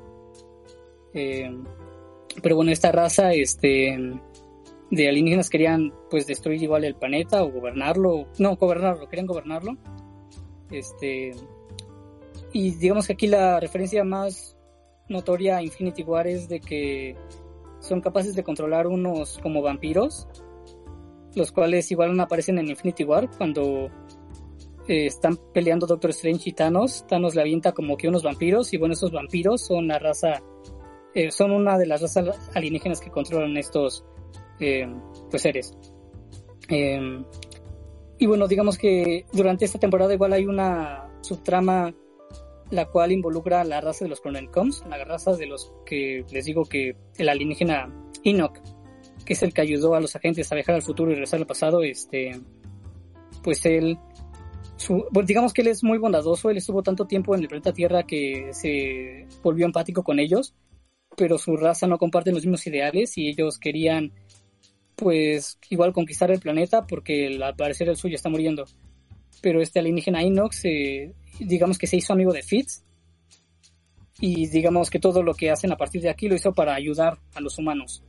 Digamos que él se rebeló contra su propia raza y bueno, digamos que al final de enfrentar al villano al villano de la sexta temporada, pues ahora atacan los Chronicons y en, y en este último episodio llega Fitz y Simmons, digamos que a salvarlos, pero se, está muy raro porque se nota como si vinieran de un futuro, como si ellos hubieran pasado mucho tiempo sin verlos, porque ahora su avión tiene tecnología hasta para viajar en el tiempo, ¿no? Entonces, se entender que los salvan porque los crónicos iban a lanzar un láser para destruir el lugar donde estaban, una especie de templo inca donde iban a abrir, donde iban a abrir un portal. Y bueno, eh, a partir de aquí, este, la séptima temporada es ellos viajando en el tiempo. El primer lugar al que viajan es el año 2000, perdón, este, mil, 1931. Y aquí Yama les explica que los Chronicoms igual tenían la misión de viajar al pasado para, digamos que destruir Shield desde la raíz. Este, entonces, bueno, en este año se descubre que lo que quieren hacer es destruir los inicios de Hydra porque, bueno, con eso evitarían el nacimiento de Shield, ¿no? y aquí la referencia es de que quieren matar a, a Wilfred Malik, el padre de Gideon Malik, eh, uno de los jefes de Hydra de Estados Unidos, y el cual le va a entregar el suero de super soldado a, Red Skull, o sea, el suero que lo convirtió en Red Skull, pues se lo va a entregar. Eh, ellos quieren impedir que lo haga eh, y pues aquí digamos que Shield tiene que salvar a Hydra, digamos, de, de que de pues de que no ocurra todo esto. También algo curioso, algo curioso es de que justamente cuando ellos viajan al 1931 mencionan eso, ¿no? De que de no, no cambiar nada en el pasado para no afectar el futuro con el efecto mariposa. Ah, pero algo que me faltó mencionar, este, cuando estaban en el futuro, Gemma y Fitz conocieron a su nieto y digamos que él se volvió miembro del equipo, ¿no? Entonces, el nieto menciona una teoría en la cual dice que no, no importa, mientras no hagas un cambio grande, no va a cambiar, no va a cambiar nada en el futuro. Entonces, bueno, ellos intentan trabajar a partir de esto, eh, evitando eso, pero cuando, cuando frustran, digamos, el, el plan de los Chronicoms en el 1931, ellos avanzan en el futuro para volverlo a intentar en otro año, ¿no? En otra época. Avanzan a 1955, este, intentando eh, no me acuerdo algo con un con un cohete, este, no me acuerdo. Pero bueno, en este, en 1955 los agentes conocen a, a Daniel Sousa, el cual tuvo un amorío con Peggy, con Peggy Carter. Él, él, él, fue novio de Peggy Carter después de, de, que Capitán América se congelara, digamos. Y digamos que esto es lo más cercano a un crossover que hubo con, con esta serie, ¿no? Con Agent Carter. Eh, Aquí, bueno, la gente Susa conoce a los agentes y después eh, ellos mismos intervienen en su muerte, ya que él se supone que tenía que morir en este año porque él sabía algo de una infiltración que hubo de Hydra, ¿no? del propio Hydra, de, en, en, Shield. Él sabía de esta infiltración y por eso lo asesinaron. Pero los agentes quisieron cambiar esto y digamos que fingieron la muerte de, de este personaje. este, y lo rescataron y hicieron que él se volviera uno de, de sus compañeros. Algo que es curioso es que este personaje es interpretado por el mismo actor que hizo de un policía en, en Avengers 1. Y digamos que todos estábamos esperando que, pasara eso, ¿no? Y los mismos creadores dijeron que sí tenían esa idea de hacer que la gente Susa se vistiera de policía para el 2012, pero no, no ocurrió desafortunadamente. O podría ocurrir todavía en un futuro, quién sabe. Pero bueno, este lo salvan de la muerte y, y, ahora se une, se une a este equipo. Después viajan a, a 1973 y aquí descubren que ya el futuro fue cambiado enormemente porque Wilfred Malik tenía que haber muerto ya y, y no, no murió. Y ya tuvo dos hijos, de los cuales igual uno tuvo que bueno, dos hijos llamados eh, Gideon Malik, que digamos que era el jefe de Hydra, este, para el presente, y Nathaniel Malik, el cual fue asesinado, digamos, por su propio hermano. Pero, bueno, después descubren que los Chronicoms se unieron con Hydra.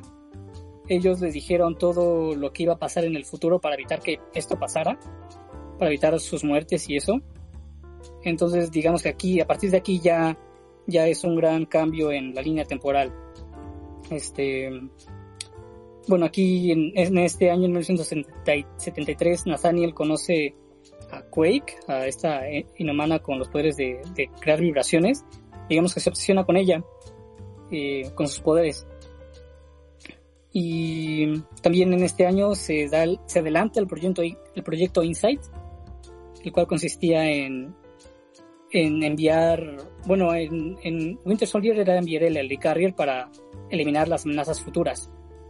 En, la serie, como lo adelantaron tanto en el tiempo, eh, en vez de ser un Helicarrier es un, satélite, pero con el mismo objetivo. Incluso tenían entre los objetivos a matar a, Bruce Banner. Entonces, bueno, los agentes van a tener que evitar que se lance el proyecto, el proyecto Insight. Y bueno, digamos que lo logran, pero Em, pero igual con consecuencias, este, bueno, lo logran dos años después, digamos, hubo un, un salto en el tiempo inesperado y logran dos años después. Este, bueno, justamente el año en el que se iba a lanzar. Y bueno, este, aquí, bueno, otra cosa que aclarar es de que los Chronicoms, bueno, aparte de que quieren un nuevo planeta para vivir, ellos son una raza biomecánica o son como androides, pero aún así son seres vivos. Y se podría decir que no tienen sentimientos, pero sí funcionan con base a la lógica y saben que la vida de los humanos es inferior totalmente en comparación a la suya, que pueden durar muchos años, ¿no? Este, ellos son liderados por una Chronicom llamada Civil, la cual puede ver el futuro a través de algo que se llama corriente del tiempo, ya puede ver todos los futuros posibles y es ella la que los va guiando para saber qué atacar, ¿no? Eh, este Colson se infiltra o se adentra a la base donde estaba Civil. Ah, qué, qué, qué idiota estoy, este. Bueno, yo les conté lo que está pasando, pero olvidé el importantísimo detalle que al inicio de la séptima temporada, cuando llega Simmons y los rescata, eh, creó un androide de Colson. Eh, un androide basado en la tecnología de los Unicoms, pero con los, todos los recuerdos de Colson. Entonces, no es un Chronicom sin, sin emociones. Es, es como volver a volver a a, verlo como resucitado. Él sabe que es un él sabe que es un robot, pero aún así siente, piensa y recuerda todo. Entonces es, es muy cool verlo, incluso con digamos super fuerza. Y bueno, cuando se encuentra con con Civil, con, con esta líder de los Chronicons, le dice que que es un eh, que su superpoder es morir, ¿no? Que él ha muerto tantas veces que ya no le importa volver a morir y él se sacrifica para destruir toda la base de los Chronicons, ¿no? Y con esto digamos que se acaba esta amenaza, pero todavía, todavía queda la de, la de, la de Nathaniel Malik, el cual, como les digo, se supone que tuvo que haber muerto, pero bueno, sigue vivo. Él era como la oveja negra de la familia, un, un tipo, pues rechazado, era, digamos, molestado por su propio hermano. Este, y bueno, cuando se da esto, los, digamos que los saltos temporales deberían haber acabado, porque eh, los agentes no controlaban los saltos en el tiempo que daban, ellos eran como que solamente seguían los saltos que hacían los Chronicoms. Y al no haberlos, se supone que tendrían que haber acabado, pero por alguna razón sigue, siguen dando, ¿no? Este, involuntariamente. Y bueno, al hacerlo, este, también, eh, pues aquí, eh, Wilfred Malik secuestra a, a, Quake con el objetivo de quitarle sus poderes, ¿no? Quitarle los, poderes de vibración. Pero esto es algo muy similar a lo que ya había pasado antes con la propia madre de, de, Quake, de Daisy. Su madre igual fue utilizada para los experimentos de Hydra, para quitar los poderes de, bueno, en el caso de la madre de Daisy es eh, poder de la rejuveneración, de la vida eterna más o menos, ¿no? De la de rejuvenecerse. Sorry. Sí, dime. Ah, pregunta, pregunta el CCG que si Shield seguirá siendo relevante en futuras películas de Avengers. Sí, justamente a eso voy a llegar, porque sí es muy interesante. Algo que de hecho me faltó mencionar eh, al inicio de la séptima temporada es los agentes llegan con el abuelo de uno de, los agentes de, de Shield, ¿no? Él tiene una base eh, secreta en un bar y bueno, aquí es importante porque cuando dan uno de los saltos, este, el Chronicom que los acompañaba, Enoch, se quedó atorado ahí por todo el tiempo que ellos, digamos, se adelantaron.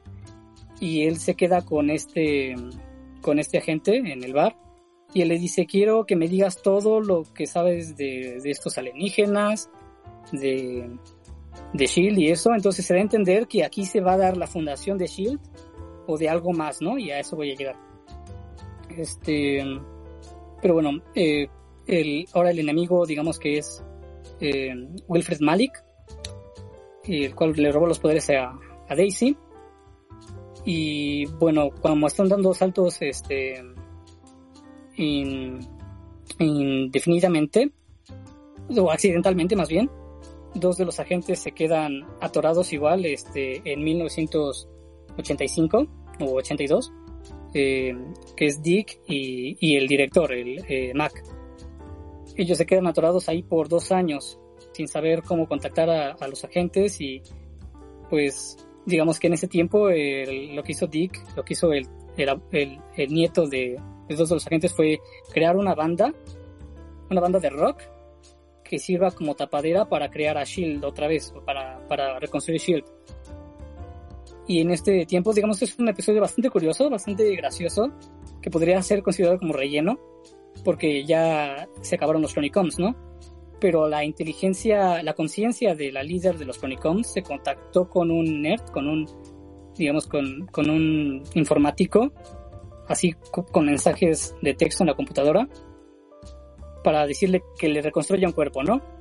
Y por el, por el mismo lado, Colson, igual su conciencia, que como les digo, ya es un androide, se contactó con, con Dick para reconstruir Shield. Eh, posiblemente dos años después, cuando llegan eh, los agentes a ese año, pues ya se ponen, bueno, ya son rescatados, digamos.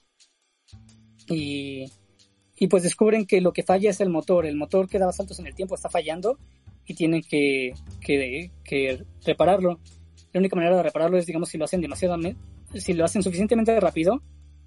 Y aquí la, la inhumana que les digo que es la, que tiene la, eh, la, que es la velocista, pues ella digamos que ha perdido sus poderes, ¿no? Que algo anda mal y no puede, no puede ser veloz.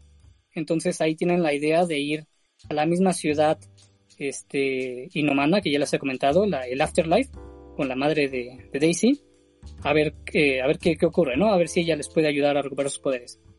Van, eh, ahí se quedan como dos semanas y regresan a la nave. Le intentan reparar, se supone que lo logran, pero no sé qué pasó, algo, algo salió mal y ahora el, el este, los saltos se daban más continuamente, pero aún peor, sino que ahora se quedan atorados en un bucle. Y es algo curioso porque, eh, bueno, siento que todas las series de viajes en el tiempo o que que incluyen viajes en el tiempo, siempre va a haber un capítulo de bucles, en el cual solamente una o dos personas saben que están dentro de un bucle, y en este caso, en este caso es Coulson y, Daisy, ellos tienen que, averiguar cómo reparar el, el, motor este, para dejar de dar saltos cada 20 minutos.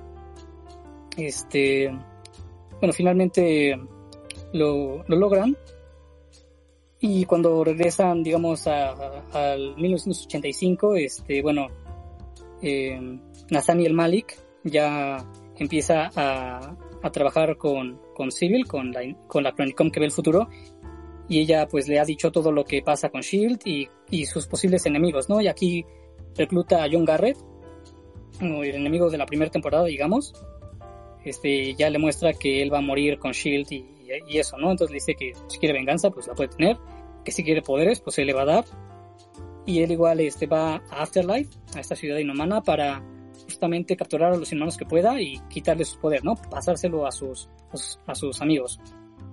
Este, y, y bueno, aquí también en este, en esta ciudad se descubre que Yaijin, la madre de Daisy, antes tuvo una hija antes que a Daisy, este, la cual se llama Cora, y la cual se da a entender que ella se suicidó en la línea de tiempo original, no podía controlar sus poderes y prefirió suicidarse.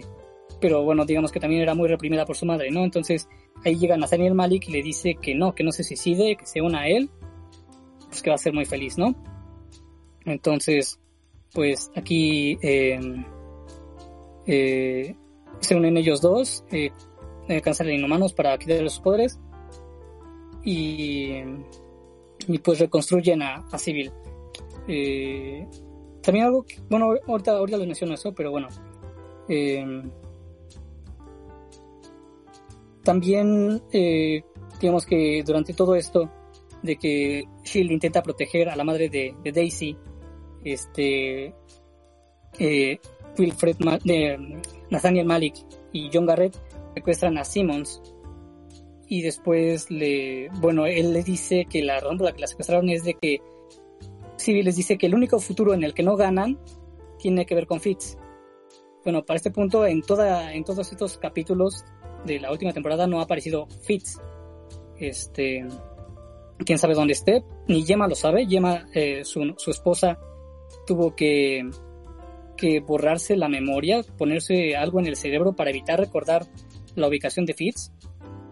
Y bueno, este, los Chronicons tienen que saber dónde está para matarlo y evitar que, que frustre sus planes, ¿no?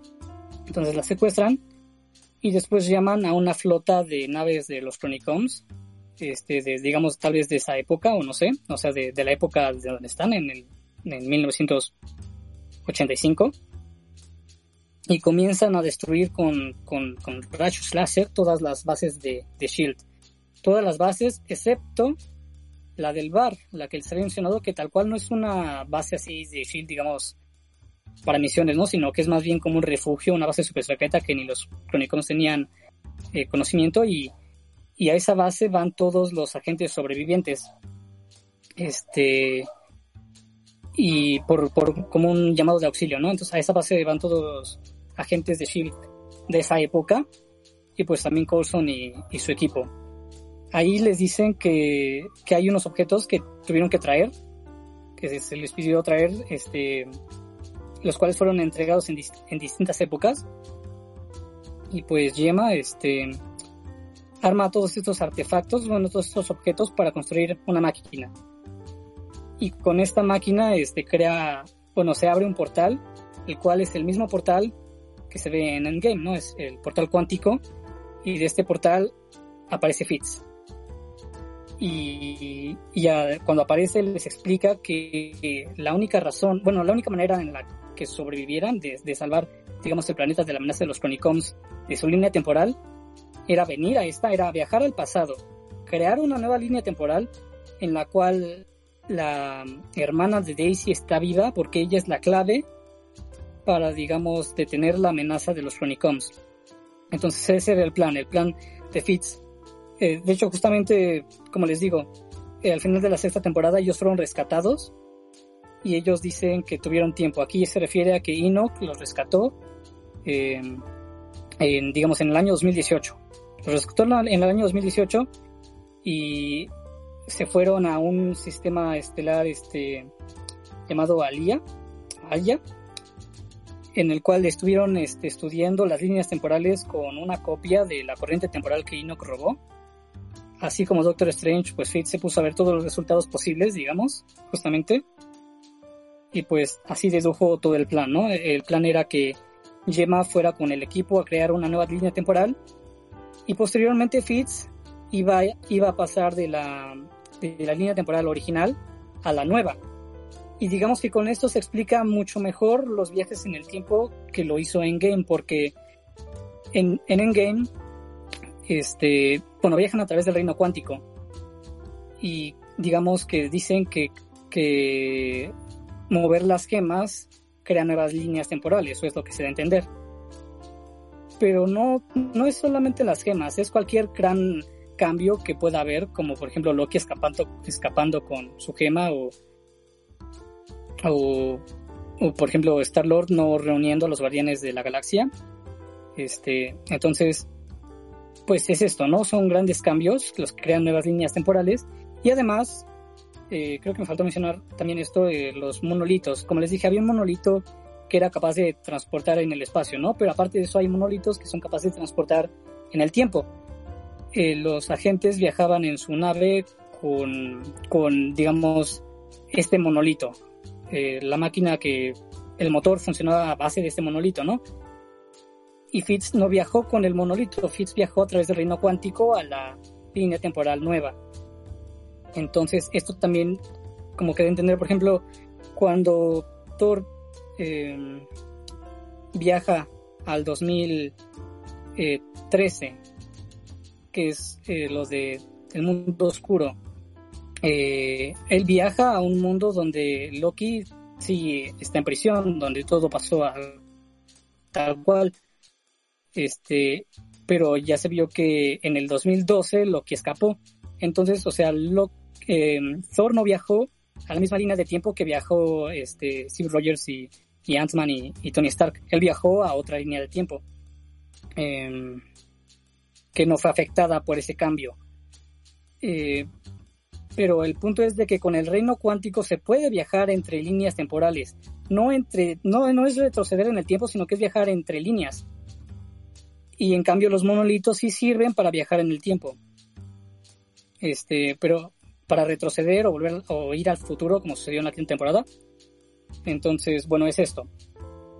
Eh, y justamente cuando le explica todo el plan y les dice que hay que volver a la original, eh, Corson se niega porque dice, no, o sea, ahora, ahora la amenaza está en este mundo, o sea, si nos vamos, pues vamos a dejar este mundo sin protección eh, con una amenaza de los Chronicons. Entonces la idea es llevarse a los Chronicons con ellos, este, usando la máquina, pero digamos usándola como un, con un efecto burbuja para que toda la, la, la flota de naves se vaya con ellos a través del reino cuántico. Pues sí, lo logran. La única manera de lograrlo era de que Dick, su, su nieto, se quedara en esa línea temporal para, digamos, eh, poner los datos de la máquina. Y ahí se da a entender que él va a ser como un nuevo director de Shield en esa nueva línea temporal. Mientras tanto, los demás regresan a la original con toda la flota. Y aquí este algo curioso que se me hizo muy eh, muy muy muy de dark es de que cuando ellos viajan al momento en el que se fueron se cierra el siglo porque cuando se fueron Yema llegó con unos tipos vestidos con digamos trajes radiactivos se debe entender que pidieron refuerzos de los Chronicoms pero no, en realidad son los agentes vestidos con estos trajes para hacer que ellos se vayan en el tiempo. Entonces, digamos que ahí se cierra el ciclo muy como lo hizo Dark en el penúltimo episodio. Y bueno, eso fue como un detalle que me gustó porque es entender que todo eso tenía que pasar. Este, y bueno, porque, bueno, sí les mencioné que Fitz y, y Gemma se, se fueron, se fueron a estudiar como, como salvar la, eh, la Tierra, digamos, o a su equipo, se fueron durante cuatro años, cuatro o cinco años, y esto se sabe porque eh, protegían la máquina con la que Fitz viajó a la línea de tiempo nueva, también tiene un compartimento para guardar, para mantener a salvo a su hija, la cual sí se ve como de unos cuatro o cinco años. Entonces, eh, bueno, digamos que a partir de aquí ya con, con Cora, que era la clave para, para detener la amenaza Chronicom, que digamos que es algo así como, no es su poder, pero lo usan para darles empatía a los Chronicoms, para, como les digo, eran como máquinas sin sentimientos y con eso les dan empatía para evitar que, que hagan cosas sin, nada más porque les ordenan, ¿no? Entonces, bueno, con esto salvan al mundo de esa amenaza en el año 2018 y ahora es a lo que voy. Y esta es la explicación de por qué siento o por qué me parece que no ocurrió el chasquido de Thanos, por qué no se vio en la serie. Si acaso el, uno de los directores dijo que se iba a mencionar, pero por cuestiones de tiempo del episodio no, no salió esa escena.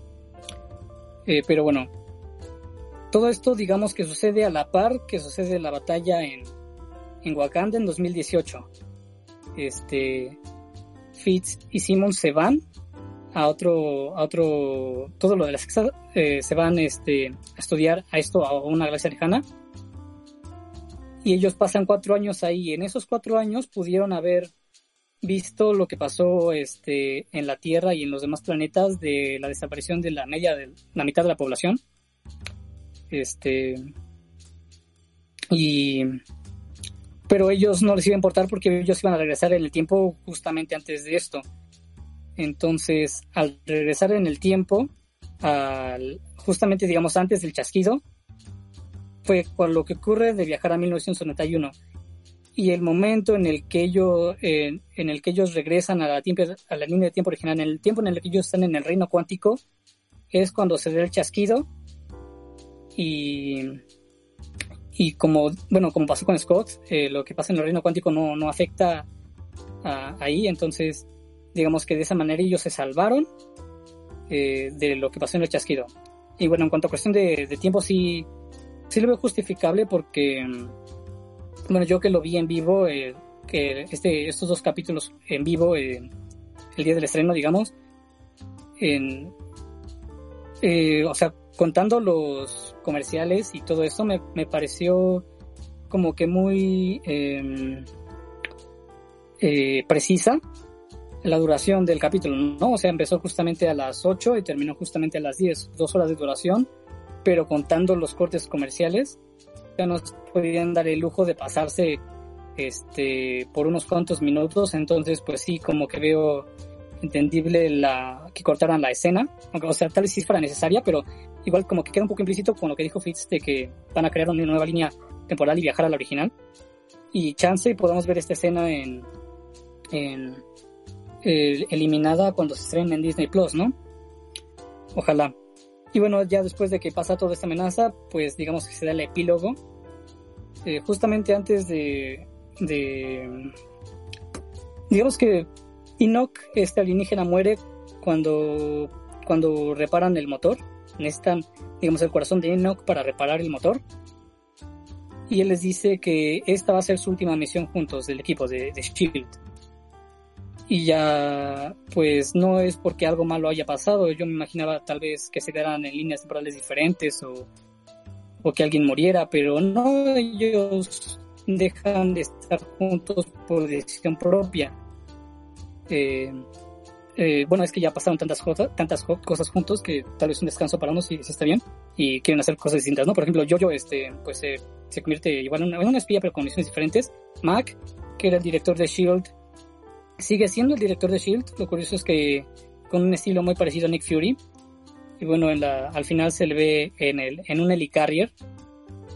Este, Fitz y Simmons, esta pareja, pues ya están retirados, están con su hija. Eh, Daisy, este, bueno, sí, Daisy Quake, eh, hizo una, formó una relación con, con, con, la gente Susa y bueno, ahora que se volvió, digamos, amiga de su, de su hermana, este, pues ahora viaja junto con ellos en, en, parece que en el espacio o en el reino cuántico, yo digo que en el espacio, porque no, no creo que sean, no, no tendrían mucho que ver en el, en el reino cuántico, pero el punto es de que ellos están en una misión en el espacio.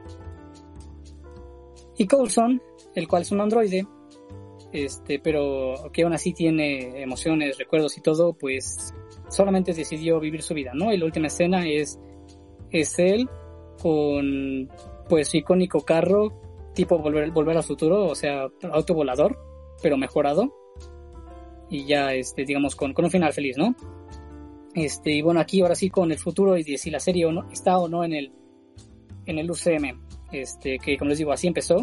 En la quinta temporada, pues fue como de, ya, ya no sé, pero con esto de que les digo de que los viajes en el tiempo sí están justificados y de hecho explican mucho mejor los viajes, o sea, con esto se entiende un poco mejor los viajes en el tiempo que, que hay en Endgame. Eh, pues, y intentando justificar el chasquido porque la escena final es un año después, o sea, en el 2000, este, en el, y ahora sí 2019, y el mundo en, en estas escenas se ve normal, o sea, se ve normal, pero, o sea, no necesariamente todo tiene que ser tan, tan gris y oscuro como se ve en, en Endgame, ¿no? O sea, ellos pueden seguir su vida a pesar de que haya, de que haya, eh, este, de que haya reducido la mitad de la población. Además de que, como les digo, Fitz y Simmons pasaron como cinco años en, eh, del, del, mundo en el que en el que hubo un chasquido, ¿no? Ellos pudieron haber sabido que de, de, de los Vengadores eh, devolviendo la vida a los demás. Entonces, a partir de aquí, digamos que no sería necesario, este, pues interferir, ¿no? No, tal vez no, no quisieron interferir, pudieron haber interferido antes, pero no quisieron interferir porque eso es lo que iba a pasar. Eh, y bueno, eh, respondiendo a la pregunta de si Shield sigue o no activo, pues como les digo, ya básicamente Shield se reducía a Colson y sus agentes, un grupo como de entre 5 y 10 agentes eh, en, en, el, en el mundo actual, en el UCM actual. Y como se vio en Far From Home, este, Nick Fury está construyendo algo más, construyendo algo en el espacio con ayuda de los Skrulls. Y justo algo curioso es de que cuando viajan al futuro, al año, 2000, al año 2091, uno de los agentes le pregunta a Coulson si no tenían una división en el espacio. Y Coulson dijo que no, que no existía nada así.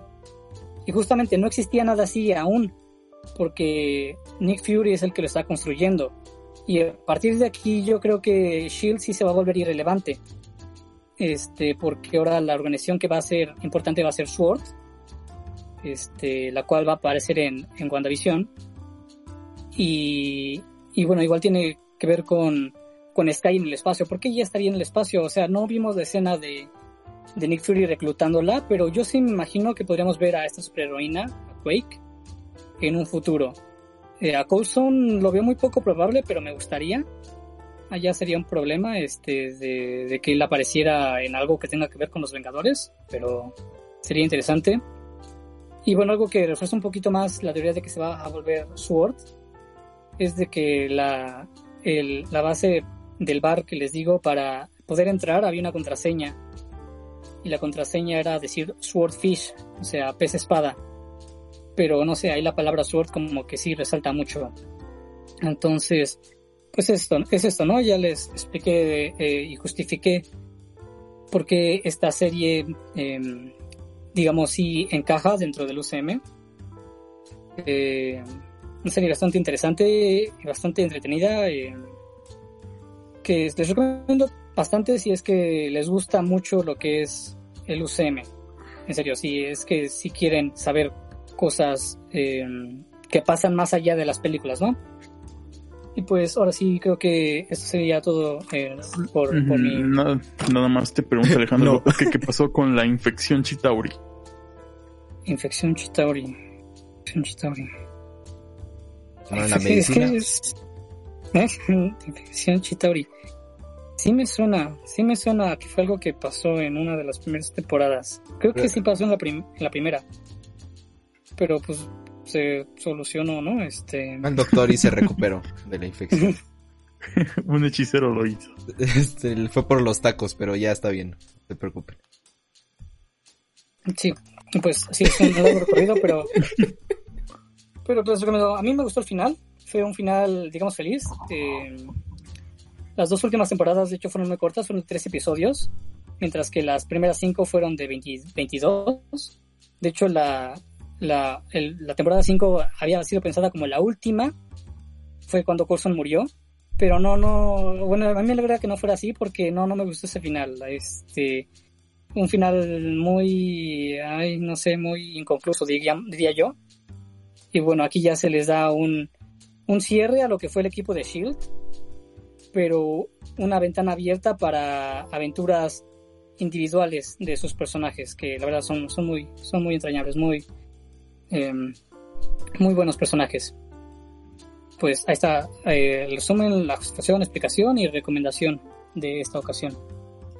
Muy bien, pues muchas gracias, señor Toris, y pasemos a la siguiente sección, a la sección de videojuegos, a ver qué nos traen esta semana.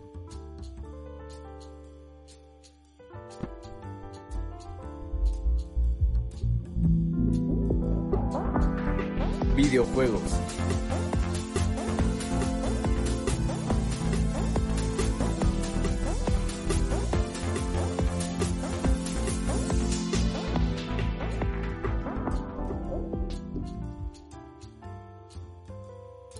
Eh, pues ya regreso ahora sí oficialmente eh, a la sección de videojuegos después de unas semanas que, que pues ahí andaba hablando de otras cosillas que igual venían relacionadas al, al tema, pero eh. En la semana tuvimos eh, dos eventos digitales, uno más corto que el otro, eh, siendo el, primero el Nintendo Direct Mini, en el cual realmente no se anunció nada tan relevante, eh, más allá de que eh, se anunciaron algunas canciones para el Just Dance 2021, que ya no va a salir en el Wii Banda. este, se anunció también que World of Tanks Blitz, eh, este free to play, va a llegar por fin al Nintendo Switch. Me parece que el 9 de septiembre. También se anunció Kingdom Hearts Melody of Memory, que es un juego rítmico con temática de esta franquicia, que realmente es como muy juego de celular, pero bueno. Eh, aquí el, verdadero campeón de, de, este Nintendo Direct fue que anunciaron Puyo Puyo Tetris 2. este legendario título, este legendario crossover de, juegos de, de puzzle, pues ¿qué puedo decir? Es Puyo Puyo con Tetris 2. Si, si pueden jugar el primero, háganlo. está, muy, está bien chido. Eh, también llega Taiko no Tatsujin Rhythm Adventure Pack, que son los juegos de la serie de Taiko no Tatsujin, que son RPGs, y pues llegan al Nintendo Switch finalmente. Entonces, llegan en invierno del 2020. También otro que llega es Big Rumble Boxing Click Champion, Champions. Este, que es un juego de la franquicia de, Rocky. Eh, entonces ahí que si se quieren dar, si quieren matar a Apolo ustedes mismos en, un juego de Rocky, pues ahí está. Eh, también salió un nuevo tráiler de que pues ya está a nada de salir. Ah, de hecho pues ya salió ayer. Eh, Jump Force Deluxe Edition para la Nintendo Switch. Eh, pues ya lo pueden comprar banda si es que quieren gastar su dinero en diarrea. También se anunció que Final Fantasy Crystal Chronicles Remastered Edition va a llegar a la Nintendo Switch el 27 de agosto, o sea, ya está disponible. estos son juegos de, Game Boy, entonces creo que no había forma de jugarlos anteriormente, pero ya están aquí eh, de manera remasterizada para su Nintendo Switch, al igual que Collection of Saga Final Fantasy Legends. Ah, estos son los de Game Boy, el anterior era otra cosa. Eh, pero pues igual Final Fantasy eh, conmemorando aquí el 30 aniversario de la franquicia, pues tenemos la Collection of Saga Final Fantasy Legends también ya eh, disponible desde ayer. Captain Subasa, Rise of New Champions, este juego de los supercampeones que eh, pues esperemos que sea el, juego más interesante de fútbol que hay afuera, porque sí, es, fútbol banda, es fútbol anime. también eh, se anunció el que llega al Nintendo Switch el DLC de Minecraft Dungeons, al igual que Fuser, un juego de Harmonix, que son los creadores de Rock Band. Y pues es igual un juego eh, rítmico y va a estar disponible este otoño. Y eso fue lo, lo que anunciaron en, en el Nintendo Direct Mini. Como pudieron ver, no fueron así grandes cosas. De hecho, el, Direct duraba unos 10, 15 minutos. Entonces, eh, pues eso fue eh, el Nintendo Direct. Pero, eh, justamente ayer antier, tuvimos el evento de la Gamescom, el Opening Night Live, donde se anunciaron unas cuantas cosillas muy interesantes, sin embargo el evento estuvo muy eh, largo y muy aburrido, y por ende muy aburrido. Eh, bueno, no es consecuencia de, pero se notó que pudieran haber hecho menos tiempo anunciando estas cosas.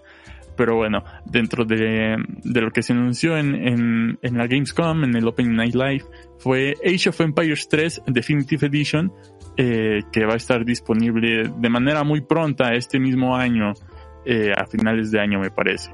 También tuvimos ahí el, el trailer de Call of Duty Black Ops Cold War, que pues es más Call of Duty, y que el 9 de septiembre van a mostrar su multijugador.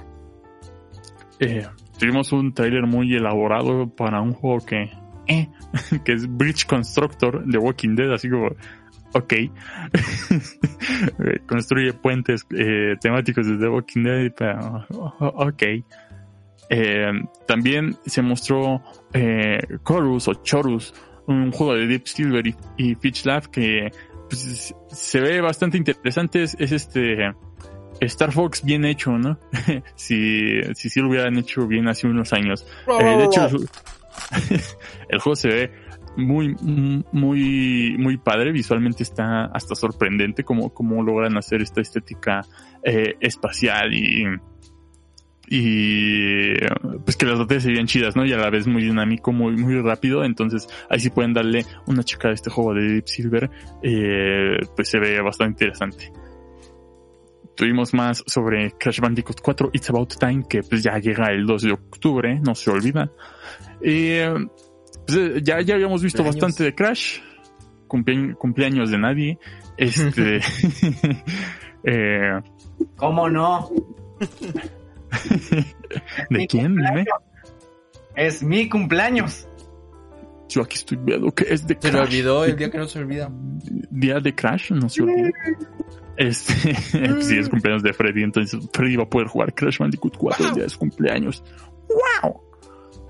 Eh, tuvimos más. Eh, lo hizo. Eh, tuvimos eh, un nuevo tráiler sobre Destiny 2, Más allá de la luz, que es una nueva expansión de este juego de servicio. Eh, pues es más Destiny banda, si les gusta, pues ahí tienen eh, mucho más eh, de, del juego, del cual se gastaron aproximadamente 2000 baros. Este, también un nuevo trailer, bueno, al menos que lo hayan jugado, este, ya ahorita que es free to play.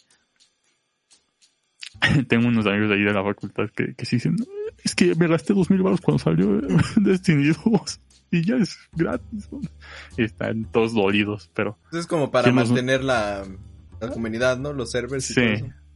Sí, con eso de que pues ya se separó Bungie de Activision, pues ya quién sabe, eh, igual y cambia, están cambiando toda la estructura y cajas, todo eso. Cajas, cajas. cajas.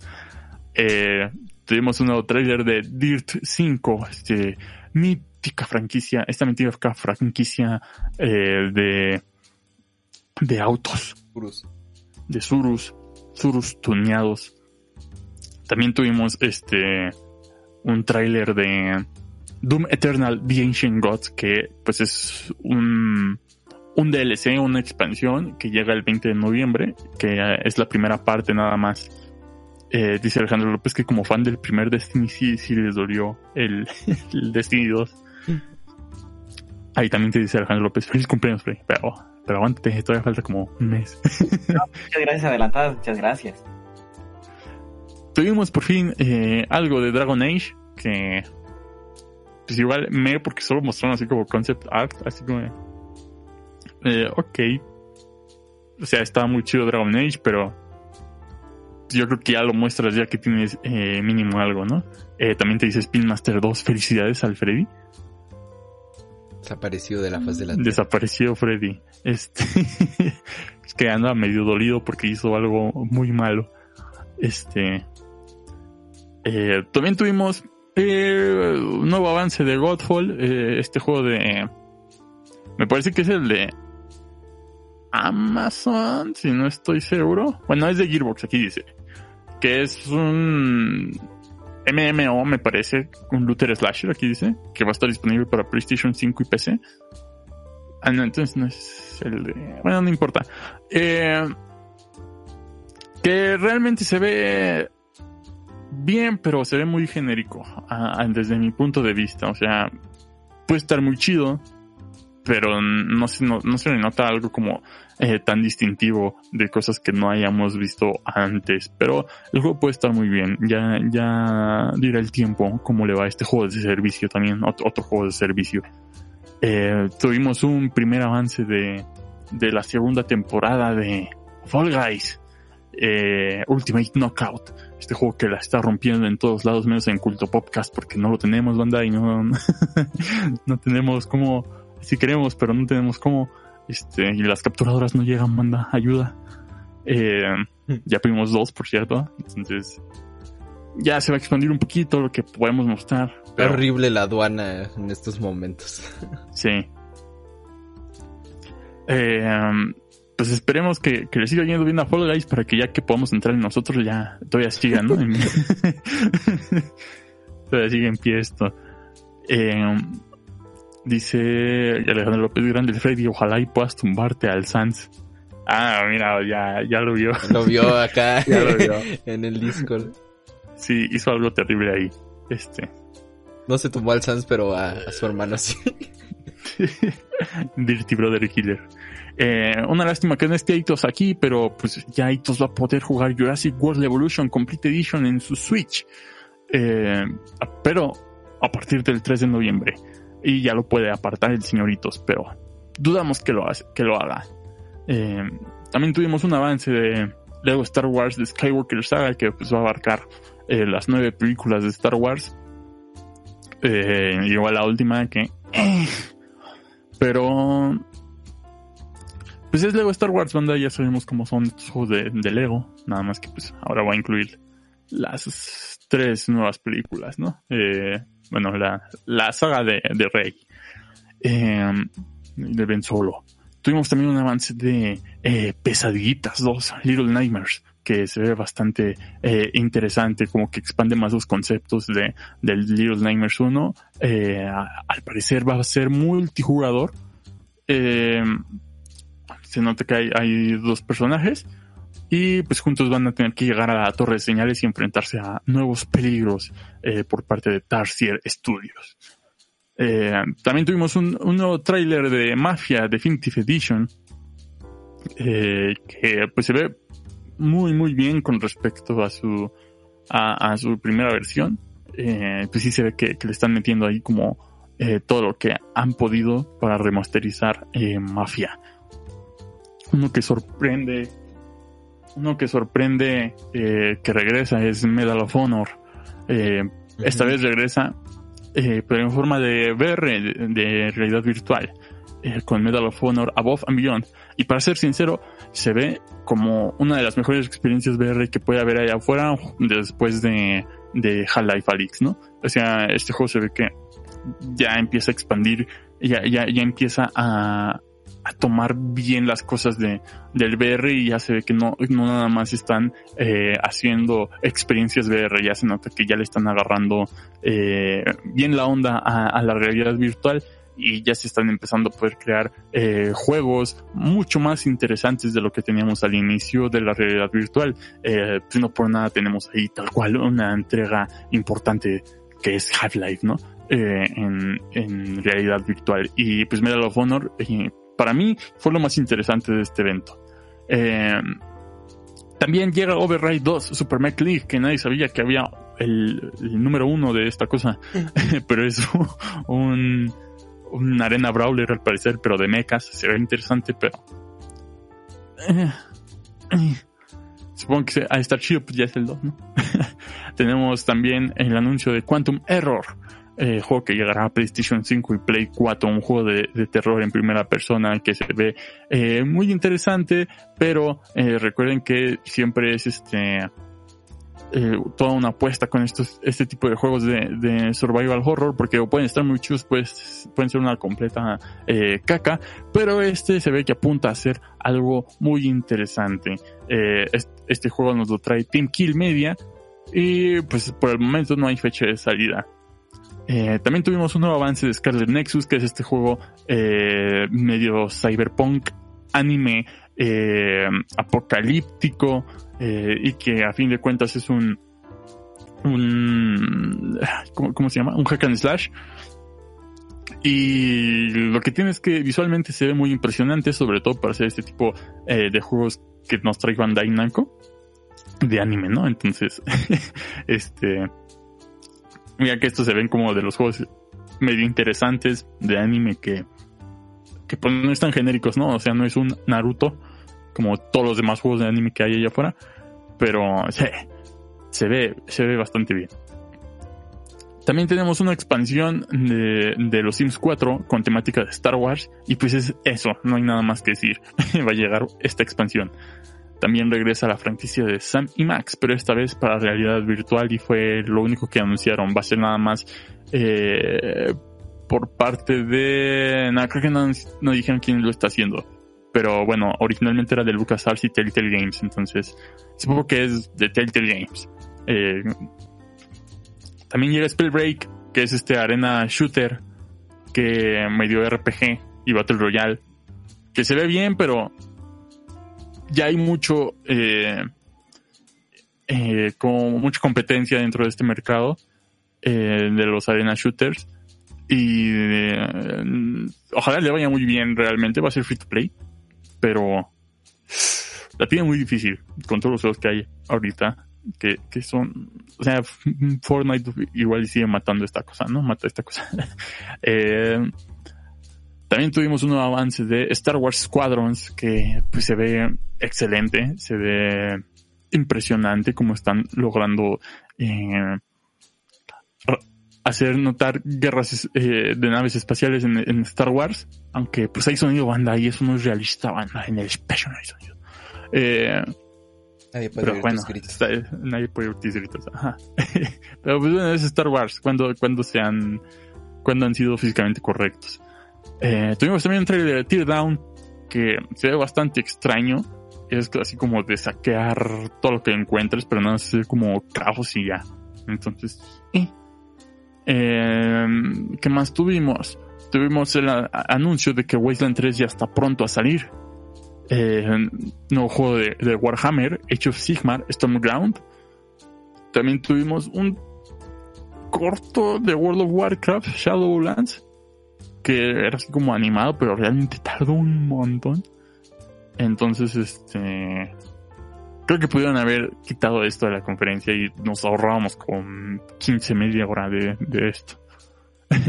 eh, el, el, mismo juego del año, WWE 2K Battlegrounds, este, con un trailer horrible, horrible, eh, que duró bastante. Y además ya lo habíamos visto en un Nintendo Direct, entonces así, ah, ya no muestres esta cosa, ya no me saca a, a morir. Y pues el evento terminó con un avance extendido de lo que habíamos visto de Ratchet y Clank, la nueva entrega eh, de esta franquicia para, para Play 5. Eh, que realmente me sorprende lo bien que maneja las partículas, eh, lo bien que maneja los cambios de, de carga, eh, los cambios de entre dimensiones, porque ya habíamos visto, ¿no? En el primer tráiler que fue en el, en el avance de, bueno, en, el evento de Play 5, de presentación de Play 5, eh, cómo cambiabas como entre dimensiones, ¿no? Entre mundos. Y lo hacía realmente muy rápido. Entonces, de hecho, en este nuevo tráiler ya se ve eh, mucho mejor que en, el, que en el primero. Y es muy sorprendente la cantidad de basura que puedes que pueden mostrar en pantalla sin que realmente haya bajones de frame. Eh, eh, con cantidad de basura me refiero a todo lo que pasa en pantalla, no, no que esté mal el juego. este, porque sí se ve que eh, empiezan a disparar y empiezan a hacer como un caos y como que las, la, los botes de basura salen volando y sale volando la basura. Entonces, este, salen muchos papeles, así muchos personajes corriendo ahí en los mundos. Entonces, para mí, eh, este juego sí se nota ya que es Next Gen en, en sentidos más técnicos, no tanto de, de calidad visual, que de hecho también se ve eh, hermoso, con ganas de eh, este juego de Ratchet y Clank. Pero, pues sí, es este, la nueva generación está a punto de llegar. Hay rumores de que pues ya las consolas en, en noviembre, pero pues seguimos sin saber el precio. que sigue siendo muy interesante eso. Y pues esto sería todo por parte de la Gamescom 2020 Opening Night Live. Muy bien, pues este, una semana muy, eh, muy prendida. Eh, también es Día del Gamer. no nos importa mucho, pero es Día del Gamer, así que... Sí, es cierto. Este, felicidades. Hola, Gamer. hola, Gamer. Feliz día. Compra cosas RGB. Pues nada, eh... Pero bueno, también es día de escuchar al señor Fernando para terminar este episodio y qué mejor que en la sección de memes, que nos cuente algo muy muy reciente y que por ahí han visto en el canal también.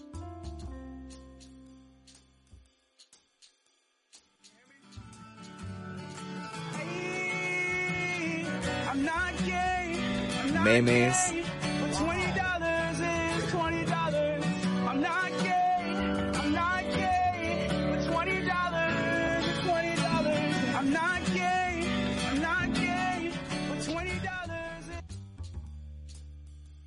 Y muy bien, muy buenas noches. Estamos aquí en la sección de memes, la tan ansiada sección que ya lleva mucho rato, bueno, no tanto, de, no verla, al menos conmigo.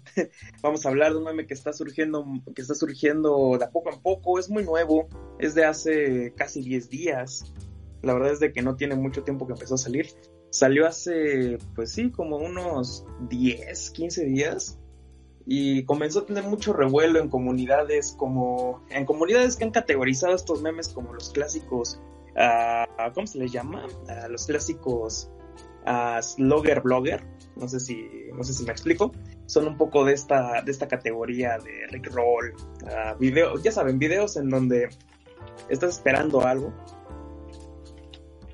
videos en donde estás como a la expectativa de algo, ah, perdón, perdón, el género se llama bait and switch, entonces, a ver qué pasa.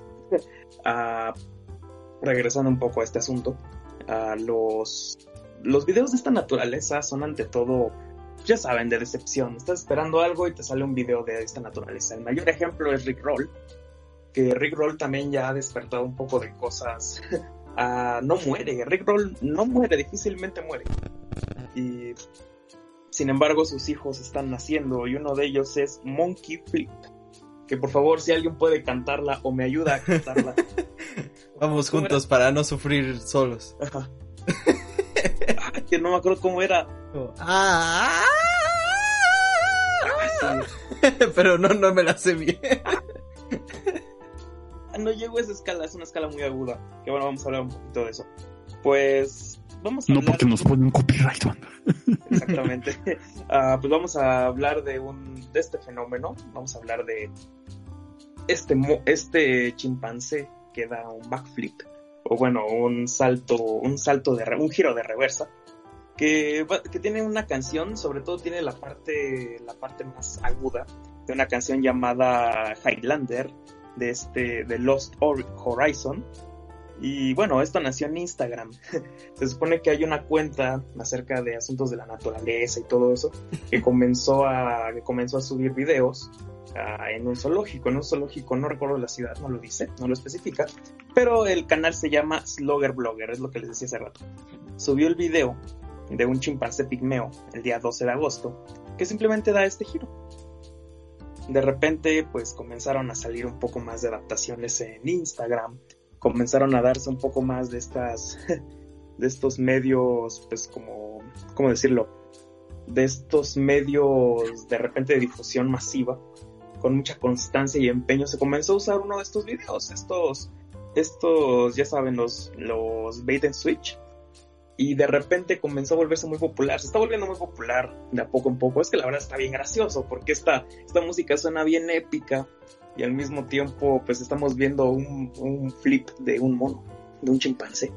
No sé, no sé ustedes qué opinen de esta gran obra de arte. Pues es interesante. ¿eh? Ajá. Ajá.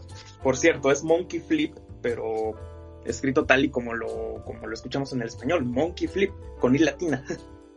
como se escriben las cosas, como Freddy con I latina.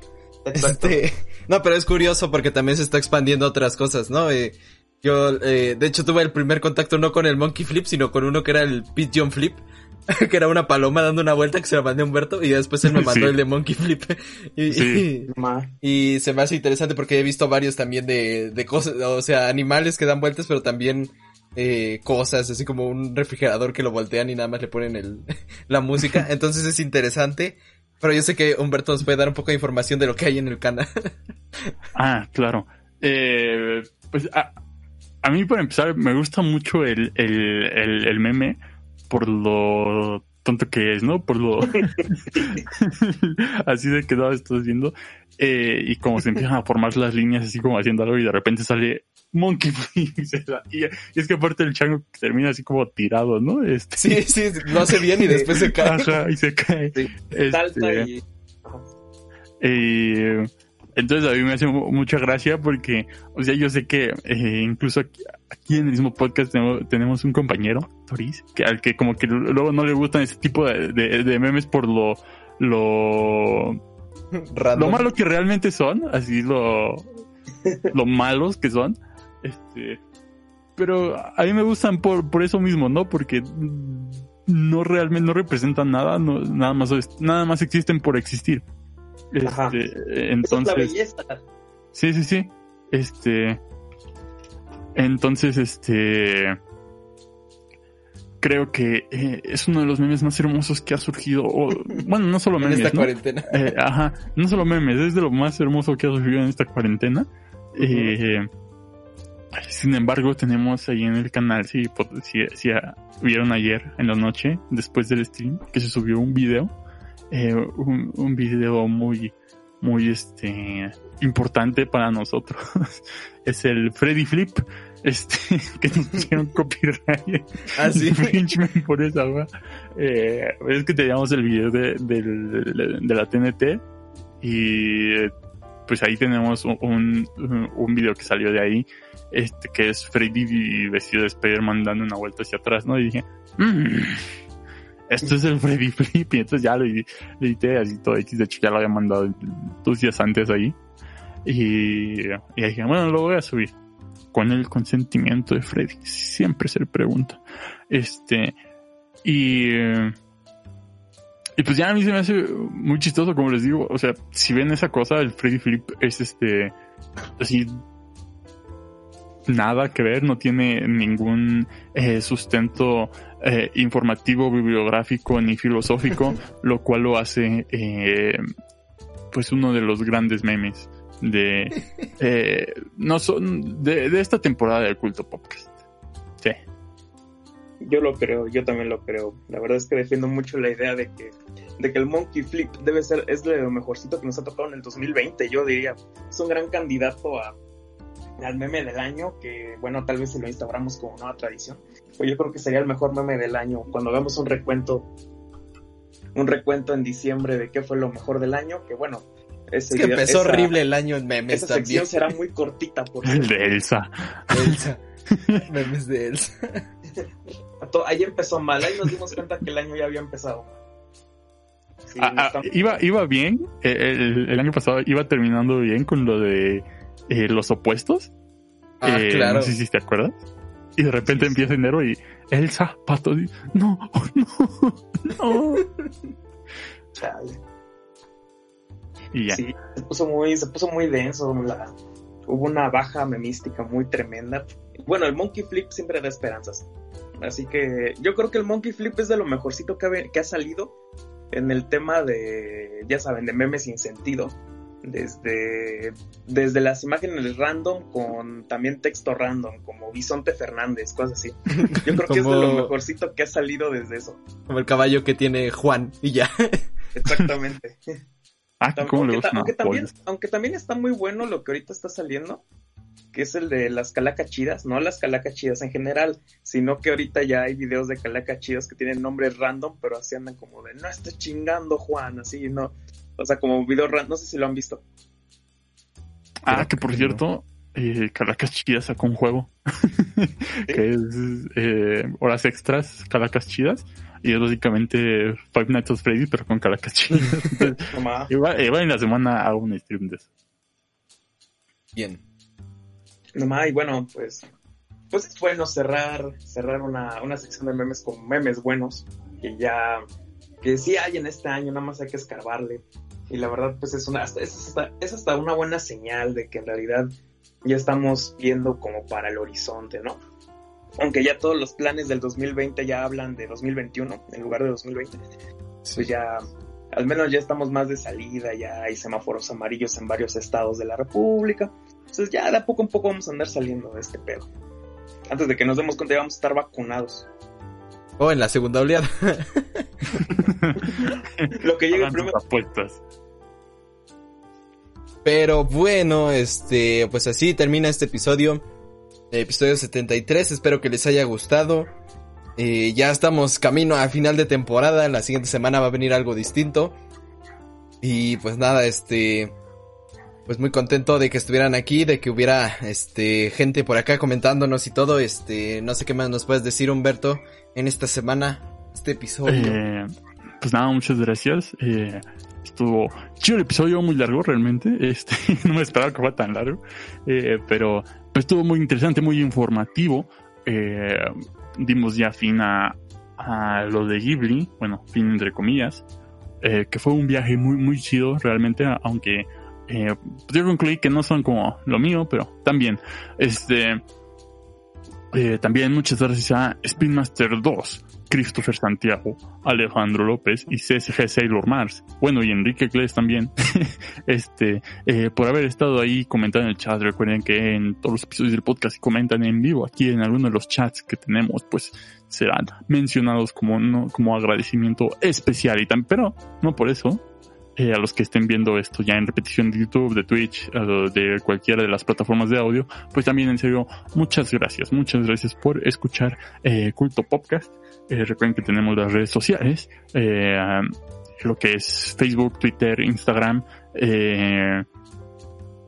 esas tres en, en, especial, y pues el Twitch, el Facebook, por si nos, digo, el YouTube, por si nos están escuchando desde otro lado, y también mencionarles que, como ya dijo Carlos, nos acercamos al final de temporada y va a ser muy importante que estén desde el inicio del episodio 75 porque pues va a haber hay una pequeña sorpresilla, ¿no? Si están desde, desde el inicio, para que, para que estén entretenidos, para que se entretengan. Y también, pues, ya, muchas gracias, banda. Muy bien, este, pues gracias. Mm, ¿Algo más que decirnos esta semana, Toris? Eh, ¿Cómo andas de ánimo? ¿Cómo? No sé, después de la noticia de ayer, ¿ya te recuperaste? ¿Para qué me recuerdas? Este, no, pues sí, aparte de eso, todo bien, este, pues digo, apenas va un día, pero... Ah, no sé si la semana se me hizo rápida o no, ya no me acuerdo. Este... Fue muy rápida, fue muy rápida. ¿Fue rápida? ¿El mes? ¿El mes entero? No, pues ojalá así, así no sean las, las vacaciones que tenemos. Así sea mi pues vida. pues no, el consejo que creo que les di la semana pasada y le vuelvo a dar a Humberto, no se desvelen. Eh, ¿Qué dijo? Que no se desvelen. Ah, no, no, no, es malo. Es que está bien buena, banda. Pero ya la acabé, entonces ya. Pues sí, que se cuiden, se cuiden y pues disfruten, disfruten del, del confinamiento mientras puedan. Sí es, sí es, porque ya, ya estamos en el confinamiento, así que pues encuéntrenle lo, lo chido, banda, hagan cosas, escuchen culto pop. eh, algo más, señor Fernando, que nos pueda añadir en esta noche, en esta amor, esta, en esta velada. Pues nada más que, que recalcando un poco lo que les decía antes, que se cuiden mucho, que pues ya el confinamiento, pues yo creo que ya somos uno con él, ¿no? Entonces hay que tratar de adaptarse lo más posible, si si van a salir, pues porque ya se puede salir, pues salgan con cubrebocas o salgan a lo útil, salgan a lo que es necesario, como ir por su tarea. hacer, hagan, no sé, hagan ejercicio, no sé, hagan lo que les gusta hacer para sentirse vivos, que pues nada más para eso estamos, supongo. Así que no se sientan mal, tomen agua. Hagan un flip.